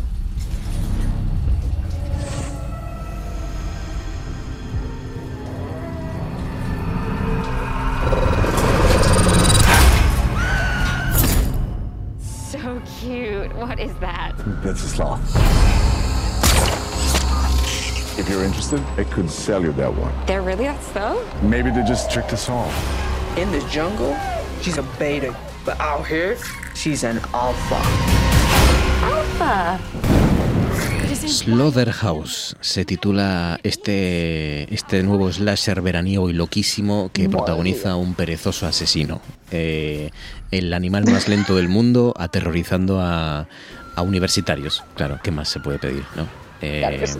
Va a llegar a los cines de Estados Unidos el próximo 30 de agosto. Entre que viene y no, a atacarte te da tiempo, vamos, a sacarte el título. Sí. Bueno, pero es que va acechando. Es que por eso da tanto miedo, porque va despacio, pero va acechando. Y, y- y- y con- como tiene carita así de mona, de, Claro, pues claro. Lo, metes en- lo meten en sus casas los, los universitarios, ¿no? Eh, Inexpertos, claro. Así que nada, después de Oso Vicioso llega el perezoso asesino. 20 sobre las 10, vamos allá. Especial Películas Extravagantes. Four, three, two, one, zero. We have ignition. Orgullo friki, orgullo friki, no tengas vergüenza. Orgullo friki, orgullo friki, orgullo friki, pierde la cabeza. Eres un fricazo como yo, no tengas vergüenza, vamos, grítalo. Si ves Doctor Who y veías Dragon Ball, intenta Por cierto que hablando de Barbie, Barbie ha superado los mil millones en taquilla, récord, la directora mm, mujer mm, que, que ha logrado más éxito en taquilla. Lo de Barbie está siendo impresionante. El- la repercusión que está teniendo en, en la taquilla, el fenómeno Barbie, está si- siendo incluso superior a lo que pensábamos. Pero bueno. Eh, mm, vamos allá. ¿Cuál es tu primera elección, Diego Asenjo? Yo he traído tres eh, películas, pero que van más por un lado, yo creo, más eh, serio, eh, entre comillas, y más eh, dirigido a, a la extravagancia dentro de películas en donde la realidad y la ficción parecen entremezclarse, ¿no? Y donde no sabes lo que, si lo que estás viendo es eh, real o si los personajes están imaginando todo lo que ven. En este caso, la primera película que traigo es del año 1999 y es Cómo ser John Malkovich, eh, película que supuso el estreno en la dirección de Spike Jonze, que era hasta entonces un director de videoclips, que se estrenó con esta película, más adelante hizo por ejemplo Her, que para mí es una maravilla, y también sobre todo eh, es el estreno como guionista de Charlie Kaufman, que es otro de los grandes eh, guionistas de, de este tipo de cine en el que la realidad eh, parece que está hecha de, un material que se rompe, ¿no? Y, y que fue conocido sobre todo, ganó el Oscar por la película de Olvídate de mí, con eh, Jim Carrey y Kate Winslet. En esta, en la de Cómo ser John Malkovich, eh, los protagonistas son Cameron Díaz, John Cusack, Catherine Keener y desde luego John Malkovich. Con un argumento que suena a chiste, que suena a algo que, que es eh, para, para reírte y se acabó, ¿no? Una burla sin más. Se trata de que el personaje de John Cusack es un titiritero que busca trabajo, eh, acaba trabajando en una oficina donde tiene que hacer el archivo de ciertos eh, documentos y allí descubre una especie de portal mágico detrás de un archivador en el que si tú pasas por ese túnel, por ese portal, te adentras en la mente de John Malkovich. Entonces empiezas a ver todo desde sus ojos. ¿Qué es lo que hace el personaje de John Cusack? Pues monta allí un negocio y entonces por 200 dólares cualquier persona mm, puede ir allí a convertirse por un día en John Malkovich. Es una película que se ríe también mucho, hablamos antes de Futurama de cómo se ríe de sí misma. Eh, Mm. yo- eh, Malkovich se ríe de sí mismo en esta película, hace alguna escena donde interpreta a varios eh, personajes a la vez, mujeres, niños, hombres, todos con su misma cara y en la que yo creo que es uno de los mejores papeles que, que él tiene. La película además es que se ha convertido en los últimos, desde su estreno, en una película de culto, eh, igual que las otras dos que traigo hoy. Y que con el paso del tiempo yo creo que cada vez hay más gente que le tiene más eh, cariño a, a esta película. Vamos a escuchar un momento en el que el personaje de John Cusack eh, explica que es eh, eso que acaba de vivir él mismo en sus carnes al meterse dentro de, John- de- de Malkovich. Cierra el despacho por mí, ¿vale? ¿No quieres saber qué me ha pasado? No. Espera, por favor, es importante. Que lo sea. Sí, lo es. En mi despacho hay una puerta diminuta. Y esa puerta te lleva directamente dentro de John Malkovich. Ves el mundo a través de los ojos de John Malkovich y después de unos 15 minutos eres escupido a una cuneta junto a la autopista de Nueva Jersey. Me parece genial. ¿Quién coño es John Malkovich? Es un actor, uno de los grandes actores americanos del siglo XX. ¿Así en qué ha salido? En muchas pelis. En una actuaba como ladrón de joyas. Es, es- es muy respetado y... Bueno, la cuestión es que todo esto es muy... Muy raro. Es algo sobrenatural, a falta de una palabra mejor. Plantea toda clase de, de- preguntas filosóficas sobre la naturaleza del yo y la existencia del alma. ¿Entiendes? Yo soy yo. Malkovich es Malkovich. ¿Entiendes? La lata metafísica de gusanos que es esa puerta. Ahí está. ¿Cómo ser John Malkovich? La primera elección de Diego Asenjo en este recorrido por películas extravagantes, de alguna manera o de otra. De otra manera, por ejemplo, es la primera que propone Menchu Blasco. Bueno, y es que, a ver, he dicho extravagantes, has dicho megalodón y me he tirado pues al maravilloso e increíble universo de las películas de tiburones. Monográfico, mía, monográfico, monográfico tiburones has hecho. Sí, sí, sí, sí, o sea, me he zambullido. De hecho, iba a traer una que era Jurassic Shark. Cuidado, Buf, buf. al Jurassic Shark, pero no, no, no había el audio ni nada, pero ojo, cuidado que, que hay tres partes, ¿eh? Yo, eh, la primera que traigo es mm, Tiburón 3D La Presa, de 2011. A ver, con una media de 2 aplastante en Phil Affinity y un 19% en Rotten Tomates, en Google alguien preguntó que si era buena película. Y la respuesta de otro internauta fue basura. Pero sin ni siquiera ser buena basura. ¿Vale? A ver, es una película mm, que mezcla el género universitario con los tiburones. Tenemos una pandillita de universitarios que de repente dice uno, por casualidad, como suele pasar en estas películas, ¡ay, yo tengo una casa en un lago! vámonos todos a pasar el fin de semana, vamos para allá.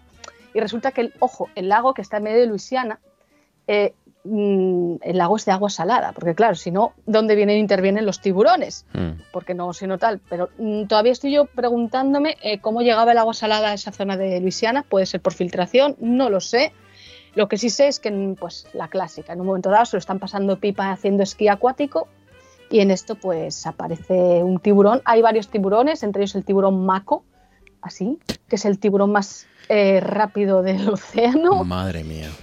Sí, sí, no, no, yo la verdad que estos días está... Pero es que alucinas o alucináis la cantidad de películas de tiburón de subgénero que hay. O sea, es algo mm, de verdad. O sea, yo, tiburón de las nieves, tiburón de no sé qué, tiburón, Tiburón de las nieves, pero bueno. Tiburón de las nieves, tiburón de las nieves, que es que son tiburones que quedan ahí congelados y cuando el lago se descongela, yo qué sé. Eh, bueno, en fin, que no tal, porque eso es cosa que estoy intentando sacar de mi cabeza porque esa información Sí. pues se borrará dentro de, un- de unos minutos. Y nada, pues empieza la pesadilla y por cierto, la película se dice tiburón 3D porque la película la hicieron para que se pusiese en 3D. Por si acaso alguien pensaba que iba a salir el tiburón por ahí por el medio. Pues, eso, vamos a Pues escuchar El, eh, el audio en el, el- cual pues nos hablan. el tráiler en, de tribu- en- el tráiler está en 3D también, ¿eh? Ustedes lo van a escuchar en 3D. No, no, no es el tráiler, ¿eh? Ahí va eso.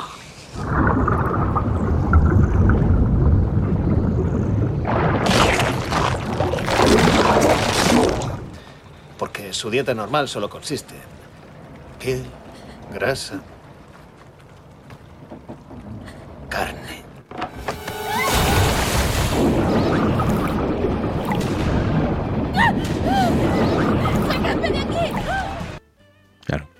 Al final es un problema que tu dieta dependa de eso, porque Claro, claro. es- solo te queda pues eso, andar devorando a universitarios, si eres un tiburón Claro, 3D. claro. La presa, con ese subtítulo. Eh, Diego, segunda elección. Mi segunda elección es del año 2000 y es Donnie Darko, eh, película protagonizada por Jake Gyllenhaal en una de sus primeras pelis y en la que también eh, participaba Drew Barrymore, eh, Mary McDonnell o Patrick Swayze, amigo de este programa. Eh, es, es una película que pasó muy, muy, muy desapercibida en su momento. De hecho, también coincidió con que se retrasó en parte su estreno a causa de los atentados del 11S y que no tuvo prácticamente recaudación en taquilla, tuvo muy baja. Y fue después, gracias a Internet, gracias al mercado doméstico, cuando la gente empezó a hablar cada vez más de Donnie Darko y sobre todo la gente joven. Es una película generacional y con el paso del tiempo se ha convertido en una película de culto, porque además es una peli de adolescentes en realidad. Eh, por eso la gente joven se sentía identificada con algunas de las eh, cuestiones que se planteaban, sobre todo en la parte que tiene que ver con eh, la relación entre los alumnos y los profesores, en una, eh, en una escuela en la que la educación moral, diríamos, es muy estricta y también en la relación con los propios padres.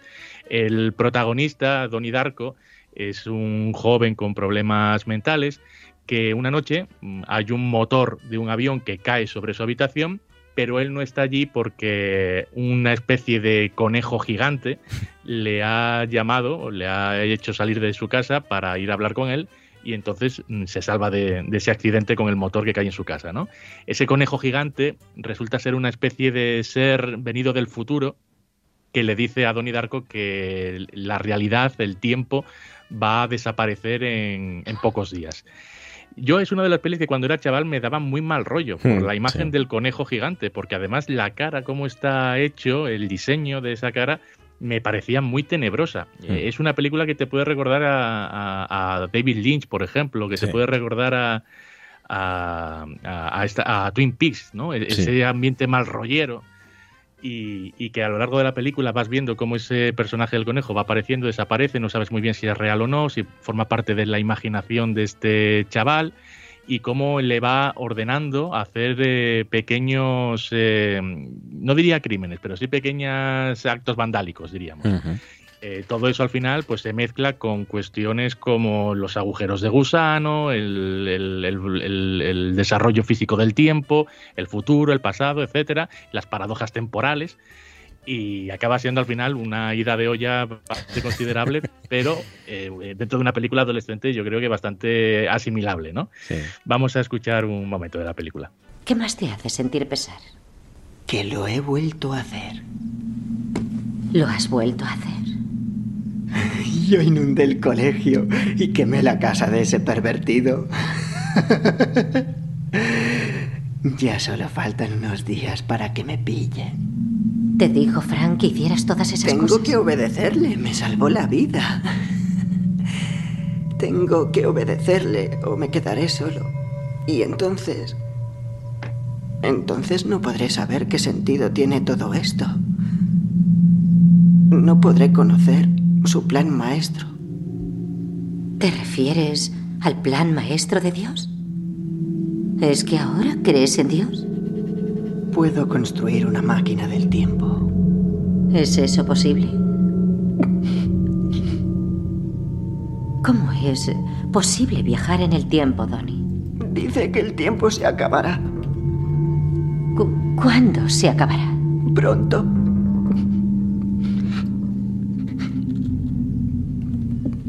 Pronto.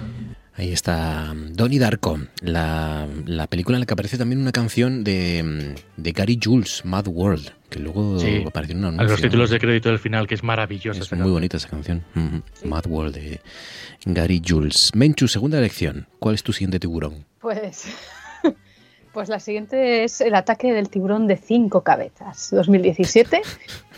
Ya está la número 6, por lo tanto la 6 ya es el tiburón de seis cabezas, porque mira. las anteriores son, sí, eh, cada parte es proporcional, eh, directamente proporcional al número de cabezas del escual. O sea, ha habido el ataque del tiburón de dos cabezas, la segunda parte, el ataque del tiburón de tres cabezas, la tercera parte y así la cuarta hasta llegar a la quinta. Bien. Y bueno, pues estamos ante una nueva especie de tiburón mutante, no sé por qué lo dirán, no sé por qué dirán que es mutante, que es todo cabeza y todo dientes y, y se ha puesto pues a atacar a una playa de Puerto Rico y con numerosos estragos y hay un eh, grupo de científicos, cómo no, que ya llevaban tiempo, debían de estar ya en las otras películas, lo digo porque yo he visto esta, mm, me he tragado parte de la película, pero no he visto las demás porque he dicho, ¿para qué? Mm. ¿Para qué nos vamos a, a- a esto a, a hacer más daño y más pupa y eh, pues intentan detenerlo. Eh, lo mejor de la película es este, este diálogo que os traigo ahora, que es en el cual vamos a, a escuchar cómo describen al animal en cuestión. Venga. Vamos. Lamentamos mucho lo sucedido, Bien. pero tenemos que confirmar algunas cosas, si no les importa. No era un tiburón. Era más un... Tenía la forma de una estrella de mar. Cuatro cabezas. No sé, todo sucedió tan rápido. Múltiples cabezas. En forma de estrella de mar. ¿Cree que dirán algo sobre esto? ¿Es una broma? Uno de nuestro equipo acaba de morir y es lo único que le preocupa. Solo hice una pregunta. Sé que suena ridículo. Sabemos lo que vimos. Eso mató a Sean. ¿Has elegido el doblaje latino por alguna razón para añadirle quizás más épica? O... No, o sea, queda épico, obviamente no, porque es que es el único que había en todo, Vale, el, vale. en todo el tal. O sea, no, no, no había español ni nada, era este y estaba la película entera, además, la tenéis en YouTube bien. entera para vuestro Mira qué bien, qué buena noticia. El ataque del tiburón de cinco cabezas eh, en YouTube para el que quiera pasar un buen ratito. Eh, Venga, última ronda, Diego, ¿con qué cierras? En el año 1951 se estrenó, el- para mí, uno de los mejores clásicos de Disney, que era Alicia en el País de las Maravillas, adaptación de las obras de Lewis Carroll, y que Walt Disney ya tenía eh, experiencia con las historias de Carroll, porque había, antes de convertirse en el gran eh, magnate del cine en Estados Unidos, ya había tenido él alguna experiencia al, al, eh, trasladar cuentos breves de, de Alicia en el País de las Maravillas a, dibujos y a actores y a escenas con actores eh, de carne y hueso, ¿no? Y aquello le supuso un éxito y a partir de él, de ahí, él quiso empezar a plantearse hacer la gran adaptación de, de esta obra, que fue cogida con mucha frialdad en Estados Unidos en el 51. La gente no entendía muy bien de qué iba aquello, porque era, recordáis la película es casi episódica, tiene momentos que son inconexos entre sí y que forman parte del viaje de Alicia. Y no fue hasta los 70 cuando toda la sociedad hippie de Estados Unidos, tan colorida ella, vio en, estado, eh, vio en eh, Alicia en el País de las Maravillas un- un- una película a seguir y una película también de culto. Eh, vamos a escuchar una de esas escenas eh, locas de, de esta película. Me ha hecho tarde, tan tarde. Con razón se te ha hecho tarde. Este reloj tiene dos días de atraso. ¿De dos días? Claro que sí. ¡Caracoles! Le echaremos un vistazo. ¡Ajá! Ya veo lo que tiene. Tiene demasiadas ruedas. ¡Oh, mi pobre reloj! ¡Mis rueditas! ¡Mis resortes! Pero, man, man, man, man, man. Mantequilla, es claro, necesita mantequilla. ¡Mantequilla! ¡Mantequilla! Pero mantequilla. Sí, mantequilla es lo mejor. Con esto se arregla. No, no, no, no, no, no, le van a caer migajas. Oh, chico, esta no, no, no. mantequilla no tiene migajas. Vaya un disparate. ¿Eh? Eh, claro, ¿cómo no se me había ocurrido? Claro, té. No, no, no le té. Azúcar, azúcar, dos cucharas. Por favor, por favor. Esta maravillosa locura y excentricidad de Alicia en el País de las Maravillas en este especial Películas Excéntricas que cierra Menchu con el tercer tiburón de la jornada. Bueno, el tercer tiburón de la jornada, aquí yo tuve una dicotomía, porque esto es una canción lo que os traigo, Claro. y encontré sendas canciones, de, dos canciones con el mismo título, cada una de un grupo. ¿Qué pasa? Yo os hubiese traído la del grupo del Reno Renardo, que es muy, un grupo bastante faltoso, y por eso no la he traído, porque es faltosísima la canción con respecto al, al megalodón, pero muy graciosa. Y luego está esta que os he traído, que es más infantil, más naif, que es para todos los públicos, y vamos a escucharlas de la banda Billy Boom Band, y se llama Megalodón, el amigo de los mares. Vamos. Parece agresivo, pero no lo es. Aunque pueda zamparse a diez tíos de una vez. Y es el guardián de nuestros mares. Y quiere cuidarlos de todos los males. Ha sobrevivido a la extinción de los dinosaurios y a Napoleón.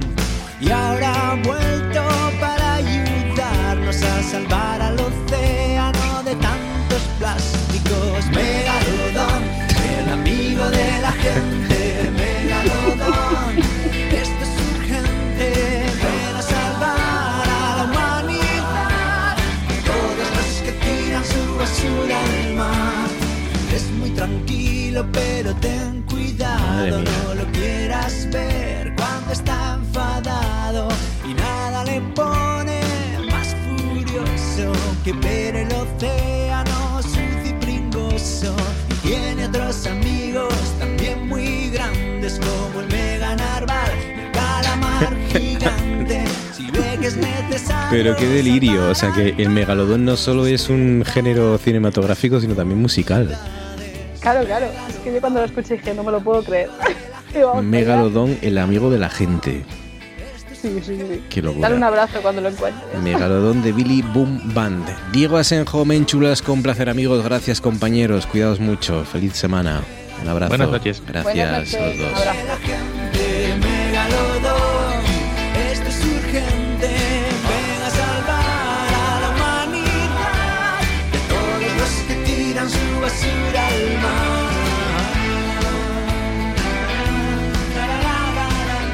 Tonto la canción está bien y todo. De Billy Boom Band, Megalodón.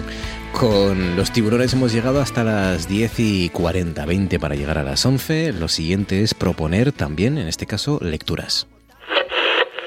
Y las peñas, el presidente del Real Madrid las utilizan pues para estos actos multitudinarios que sirven para... Pero pasando por la taquilla del parque de atracciones, el presidente del Real Madrid sabrá por qué. Porque, porque él, es, eh, él es accionista del parque de ¿A atracciones. título personal o una de sus empresas? Una de sus empresas. ¿Qué pero empresa? eh, eh, la empresa de Florentino Pérez hace ese. ¿Qué empresa? Pues ahora mismo no sé Pues cuando se dice hay que tener todos los datos porque de lo único que vivimos es de la credibilidad. Cuando uno de mis profesionales da una noticia, esa noticia tiene que estar debida y auténticamente ratificada y contrastada. Yo le pregunto, ¿ha comprobado usted ese dato? Que el señor... ¿Ha comprobado usted el dato si el señor Pérez, a título particular o una de sus empresas, es accionista del parque de atracciones? El señor Pérez tiene acciones desde hace mucho tiempo del parque de ¿A atracciones. nombre de quién? De las empresas del señor ¿Y Pérez. de qué empresa? La que ahora mismo no tengo el nombre. Pues espero con urgencia y antes de que termine el partido que me pueda usted dar ese nombre para que no quede usted en mal lugar.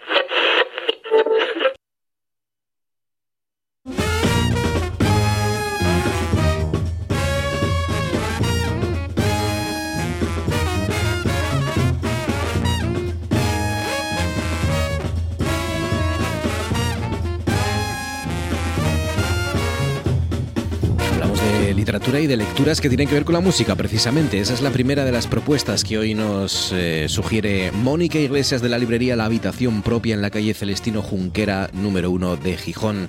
Mónica, buenas noches. Hola, buenas noches. ¿Cómo estás, Mónica? ¿Qué tal? ¿Bien? Muy bien. Me alegro, me alegro. ¿Bien la semana? ¿Has leído mucho? ¿Has... Bueno, Bien. todo lo que se puede, pero nunca es bastante. Nunca yo es creo. Hay suficiente, poco tiempo es para verdad, leer. es verdad. Siempre, siempre nos cortan cuando estamos en, en lo mejor, además. Esto siempre pasa. Ujú. Oye, tengo muchas ganas de que me hables de la primera propuesta de hoy. Se titula Música, cinco puntos para hacer explotar un corazón.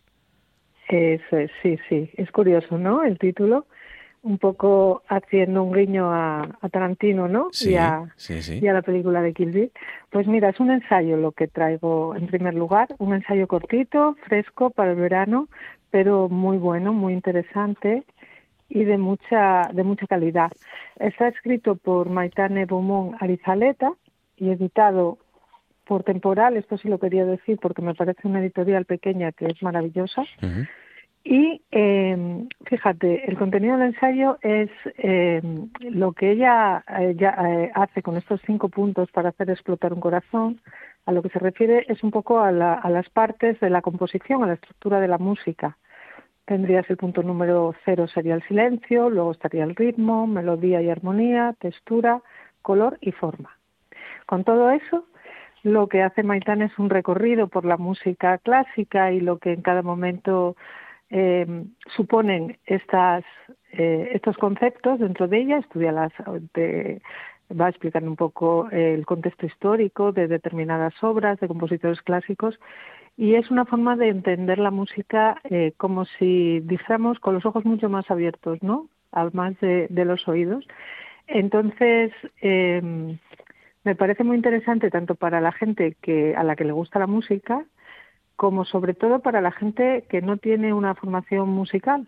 qué bien. Porque, claro, eh, porque lo que te hace es precisamente darte esa base para que comprendas a los grandes compositores de una forma mucho más profunda, ¿no? Es, es muy, muy interesante. Fíjate, al final hay un epílogo donde ella anal- aplica todo esto que nos explica, ¿no? Va desarrollándolo en una sinfonía de Schumann, te va eh, parte hacia atrás te va explicando la forma, te va explicando el color, la armonía, en silencio todo el uso que tiene, ¿no? Y, y termina con el ritmo y, y hablándote pues también de cómo evoca, ¿no? En determinado momento esa sinfonía en las aguas del Rin. Entonces, claro, eh, lo bonito es leer este ensayo y luego eh, tomar, por ejemplo, la propia sinfonía de Schumann que ella y volver a escucharla, ¿no? Con Claro. estas pautas que te da. Claro. Es una maravilla. Jo, qué buena pinta. Y sí, que sí, que sí.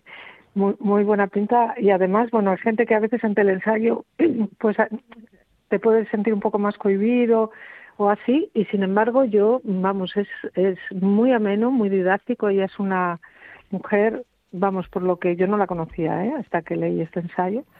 Pero me parece que la gente que es capaz de hacer fácil Claro. los conceptos que son complejos, Así es. bueno, pues ahí demuestran realmente. Herramientas para disfrutar todavía más de la música clásica. En música, cinco puntos para hacer explotar un corazón, en la referencia a ese, a ese golpe mortal ¿no? que daba Kill Bill y que, y que solo algunos podían dar y sabían dar. ¿no? Sí. Eh, Sí, esa, esa referencia que hace la, la autora de este ensayo tan especial que se llama Maitane Beaumont, Maitane, sí. Beaumont Arizaleta. ¿no? Qué bien. Arizaleta, es. Editorial Temporal. Me gusta, este me lo apunto.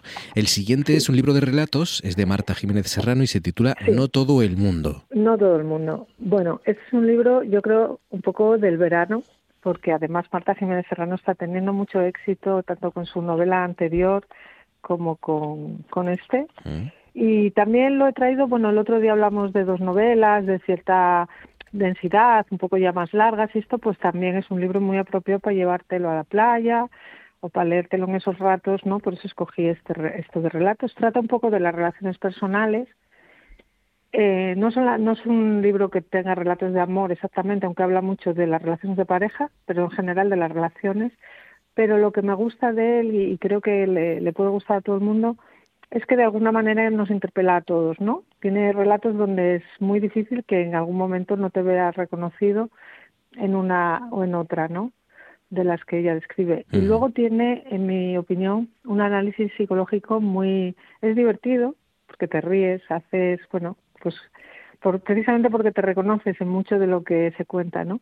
Es un libro divertido, ves un poco esa ironía, ¿no? De, bueno, de esos perfiles que todos conocemos y a la vez profundo porque yo creo que hace un análisis psicológico de las relaciones muy interesante, muy también muy actual, muy eh, muy de verano, muy para, para quedar con buen sabor de boca después, incluso reflexionar ¿no? sobre muchas de estas cosas que, que se reflejan aquí, para reflexionar también sobre cómo abordamos nosotros mismos en el día a día este tipo de cuestiones. O sea que son relatos de, de- de todo, del amor, de la muerte, de, de todo. O, no, o no? fundamentalmente entre parejas, de relaciones personales, Relaciones entre la pareja, sí, las expectativas, o, o, o qué sucede cuando el paso del tiempo no pues nos hace caer en una rutina, o esos personajes más arquetípicos, ¿no? Que todos conocemos, o cuestiones así, todas basadas en, en ese tipo de, de cómo nos relacionamos en definitiva, ¿no? Y las expectativas que tenemos también respecto a las parejas. Qué bueno. Bueno, Sí, sí, muy, muy bueno. y No muy todo el mundo. ya digo. Libro de relatos de Marta Jiménez Serrano, No todo el mundo, que junto a Música cinco puntos para hacer explotar un corazón de, de Maitane. Betancourt a Arizaleta. No, vemos. Bemón, perdón, Maitane Bemón, Arizaleta. Son las dos recomendaciones que hoy nos hace Mónica Iglesia de la habitación propia. Mónica, cuídate mucho, gracias, un abrazo fuerte y hasta la semana que viene. Abrazo compañera, gracias. Vamos a ver, ¿conoce usted la letra F? Sí. Escriba ahí F. A ver, respondí. Escriba una letra F. F. Una R. Una R. Una A. Una A. Una N. Una M. N. N. Y ya está. M o N. N. N. Y ya está.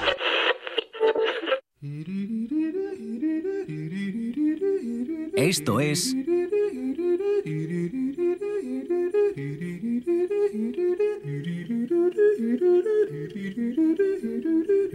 Noche tras noche.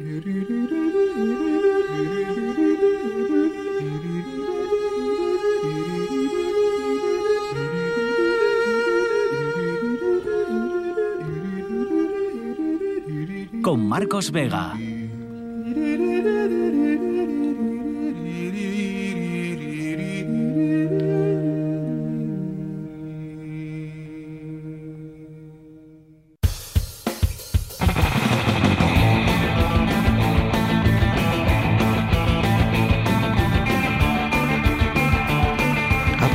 Ya 10 para llegar a las 11, para llegar a las 11, eh, no me digan ustedes que no está tanto el tiempo como el mar, como la temperatura del agua, como para mm, eso, ponerse el traje de neopreno y, eh, y coger unas olas, que es lo que hacemos los miércoles con Laura Sánchez, la autora de la guía del surf en Asturias. Laura, buenas noches. ¿Qué tal, Marcos? ¿Cómo estás? Muy bien, ¿de qué nos vas a hablar hoy? ¿De qué vamos a charlar? Bueno, yo quería hablar un poco del tema de la mujer y el surf. ¿Qué te parece? Claro, A mí es un tema que me interesa bastante. Sí, sí, porque ha sido muy masculino el surf, sigue siéndolo seguramente, ¿no? Sí, sí. El surf ah, por muchos años ha sido un mundo muy masculino y en el que la figura de la mujer pues siempre ha servido mucho como reclamo comercial, se ha usado mucho la mujer, objeto. eh, pero bueno, parece que las tornas van cambiando y a día de hoy hay muchísimas mujeres ya haciendo surf, hay muchas competiciones femeninas y también muchas mujeres viviendo alrededor de esta cultura. Incluso hay algunas iniciativas y proyectos que usan el surf como elemento de integración para las mujeres. O sea que cada vez está siendo más un mundo más femenino, más igualitario. Claro, yo, es que yo recuerdo, por ejemplo, claro, son cosas en que no, no te, en las que no te fijas seguramente por la, por la época y también por la juventud, pero yo recuerdo de chaval cuando veía revistas de surf o, o cosas de surf que eh, las fotografías de ellas aparecían todas en bikini y con cuerpos esculturales y ellos todos con traje de neopreno y practicando el surf. Era así, Sí, o sea, sí, eh, total, era muy sí. descarado, pero en aquel momento era algo subliminal en lo que no reparabas, claro. Sí, sigue siendo bastante así, pero ya empiezan a aparecer muchas más mujeres en neopreno y compitiendo. Entonces, bueno, pues ahí vamos ganando un poco de, de terreno. O sea que, ah, ¿crees que hay machismo en el surf o no? Sí, sigue habiendo, sigue habiendo machismo. Yo diría que lo que se vive en el agua es lo que se vive fuera del agua. O sea, es el comportamiento que vivimos en un ámbito u otro es un reflejo de la sociedad en la que vivimos. O sea, que a veces hay comportamientos machistas y otras veces no. A mí personalmente lo que ahora me está tocando más la fibra, me interesa más, es el tema de la maternidad y el surf y la conciliación. Eh, porque, mira, en varios programas me preguntaste si había estado haciendo surf y últimamente no estaba haciendo nada de surf porque he estado muy, muy ocupada pues embarazada, maternando, criando. Y, y bueno, primero aclarar que no hay ningún problema en hacer surf durante el embarazo ni en el posparto, que es una elección personal mía. Pero, y de hecho sigo en Instagram muchas mujeres surfistas que comparten contenido sobre el embarazo y surf y bueno, cómo se puede eh, combinar esto, ¿no? Y estar más relajada y seguir practicando este deporte, ¿no? Que te ayuda también en ese, en esa transición, en el embarazo y pues comparten imágenes de días haciendo surf muy relajadamente, en tablones, con olas suaves, eh, porque no deja de ser un deporte de riesgo, ¿no? Claro, claro, claro. Pero bueno, hay otras eh, profesionales como Bethany Hamilton, que es una es una surfista muy reconocida co- que con su barriga de embarazada también coge olas grandes y entrena casi a nivel de competición. Claro. O sea eh, que sí que se puede conciliar esas dos. Teniendo precaución y no haciendo locuras, se, se puede, se puede hacer surf estando embarazada. Tú decías que de momento estás de parón, pero, pero te apetece, ¿no? ¿O no? Sí, bueno, a veces me apetece y otras veces no. Yo cuando estaba embarazada no me apetecía nada correr riesgos y no, y no quería subirme a la tabla. Y ahora que mi hija pequeña tiene tres meses, pues de momento no me siento con ánimo de separarme de- del bebé. Eh, y bueno, y por otro lado está el tema de la conciliación, ¿no? Porque eh, mi pareja, los dos practicamos surf Y entonces, bueno, para que uno se bañe, el otro tiene que quedarse con los peques y hacer surf juntos, pues no es posible ahora mismo. Y por ejemplo, estas vacaciones, cuando fuimos a la playa, pues eh, el que ha hecho surf ha sido él y, y yo pues en esta etapa pues me dedico más a observar y a cuidar de mis pequeños y enseñarles que, que la playa es uno de los mejores lugares donde se puede estar. Claro, yo, yo recuerdo, fíjate, eh, eh, Laura, que en mi época todos los referentes, por eso qué importante es, ¿no? Los, los referentes, todos los referentes eran paisanos, todos los que hacían surf eran tíos. Sí. Eh, qué importante es que de un tiempo a esta parte las, las mujeres hayáis tenido, tenido protagonismo, ¿no? Y, y- y veamos mujeres surferas. Desde luego, sí. En Asturias ahí- hay, hay muy buenas, además. Sí, sí, sí, muy conocidas como Lucía Martiño, ¿no? Que ha salido tantísimo en los medios y ha hecho tantísima publicidad y bueno, es una surfista muy buena. Eh, pero para mí lo más importante es que cada año ya se ven muchas más niñas que entran en las competiciones, que empiezan a practicar surf y que se meten en el mundillo y conseguirán que un día pues el surf sea mucho más igualitario de lo que es ahora. Así es. Es fundamental que, que tanto ellos también, ¿eh? pero sobre todo ellas, vean que, que también pueden hacer surf y que también hay, hay mujeres practicando ese, ese deporte o ese hobby o, o lo que ellas Mm. quieran. Oye, eh, Sí. nos llevas a una playa hoy también, ¿no? Sí, pues si te parece hoy voy a tirar un poco para el oriente asturiano, Claro. que ya he hablado bastante del, del otro lado. Así que voy a hablar de la playa de Vega, Oh, bien. que está en el concejo de Ribadesella. Y los surfistas riosellanos, cuando no se puede surfear en Santa Marina o no o quieren cambiar, pues se van a Vega, porque es una playa que al estar orientada hacia noroeste y, y por su forma lineal, que es muy, es muy similar a la forma que tiene Sagó, es un lugar que recibe mucho más. Así que Vega siempre es una buena opción para los días de poco mar y es un lugar bastante consistente para practicar surf. Y, y además, como en muchos casos, es una playa espectacular, virgen y rodeada de naturaleza. Es preciosa. Sí, sí, está rodeada de naturaleza, de praos y no ha sufrido el mal de la construcción, o sea, está bastante virgen. Eh, también por su situación sufre bastante los temporales de invierno y casi anualmente se tienen que hacer intervenciones medioambientales o de urbanismo y van modificando el paisaje. Oye, y en el surf, ¿cómo son las olas, cómo son las condiciones de, de la playa de la Vega? De la playa de Vega. De Vega, pues eh, como en todas las playas que tienen fondos de arena, los picos mm, pues van cambiando un poco, eh, dependiendo de, cómo se- están los fondos de arena. Sin embargo, un pico más o menos fijo, más estable, se encuentra a la salida del río, que está en la parte derecha de la playa. Y bueno, funciona bien con vientos de sur y también soporta un poco el viento de nordeste. Eh, ¿Hay muchos surfistas en, en Vega? Pues sí, suele, suele concentrar bastante número de surfistas locales y en verano hay escuelas, campamentos y surfistas que vienen de fuera, pero no es un lugar nada conflictivo ni hay localismo porque eh, es una playa muy amplia, entonces hay sitio para todos. Y bueno, en cuanto al aparcamiento es bastante limitado, o sea que toca madrugar. y, y bueno, yo para los que vengan en furgoneta y autocaravana, eh, les recomendaría que busquen aparcamiento un poco lejos del arenal, porque uno de los aparcamientos tiene limitación de altura y bueno, está complicado aparcar cerca. Pero eh, pu- puedes- es posible que hayan planeado que esté mm, eh, mm, sí, previsto abrir un aparcamiento nuevo para la playa. Sí, eh, salió, salieron este año noticias de que hay un proyecto que se llama Parque Playa de Vega que se cree que se construirá el año que viene y incluye un aparcamiento nuevo. Así que bueno, a ver si el año que viene tenemos más sitio. Claro. Bueno, y ya para acabar, ¿qué recomiendas este verano a los que vengan a hacer surf por esa zona? Bueno, hay muchísimas opciones, hay muchísimas rutas en, en esta zona, restaurantes, fiestas, ahora en verano.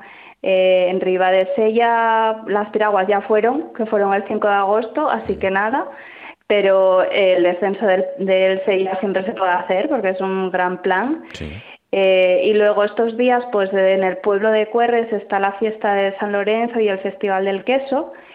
Y a finales de agosto en Ribadesella tenemos eh, Fartucarte, eh, del 25 al 27 de agosto, que es un festival de comida en la calle, principalmente de food trucks. Y también por las mismas fechas la Feria del Libro de Ribadesella, el 26 y 27. Porque, bueno, hay que ir allí que voy a presentar el libro de la Guía de Surf de Asturias. Ah, claro. Ojo, ¿eh? La Feria del Libro de Ribadesella, 26 y 27 de agosto. Ahí estará Laura Sánchez presentando la guía del surf en Asturias. Así Sí. que todo el mundo acercarse a Ribadesella, 26 y 27 de agosto. Y, y al Fartucarte también, que también Eso, hay que a comer. comer y ¿eh? a leer. Exacto, comer y leer. ¿Qué más se puede pedir? Laura Sánchez, bueno. cuídate, amiga. Un abrazo fuerte y gracias. Un abrazo, fuerte. luego. Con nuestra autora de la guía del surf en Asturias, de esa primera guía del surf en Asturias, cerramos esto que ha sido noche tras noche. La radio continúa, esta aquí y la nuestra. Mañana les espero aquí, a partir de las 9, para cerrar juntos la noche del jueves. Gracias por su confianza. Feliz noche y hasta mañana.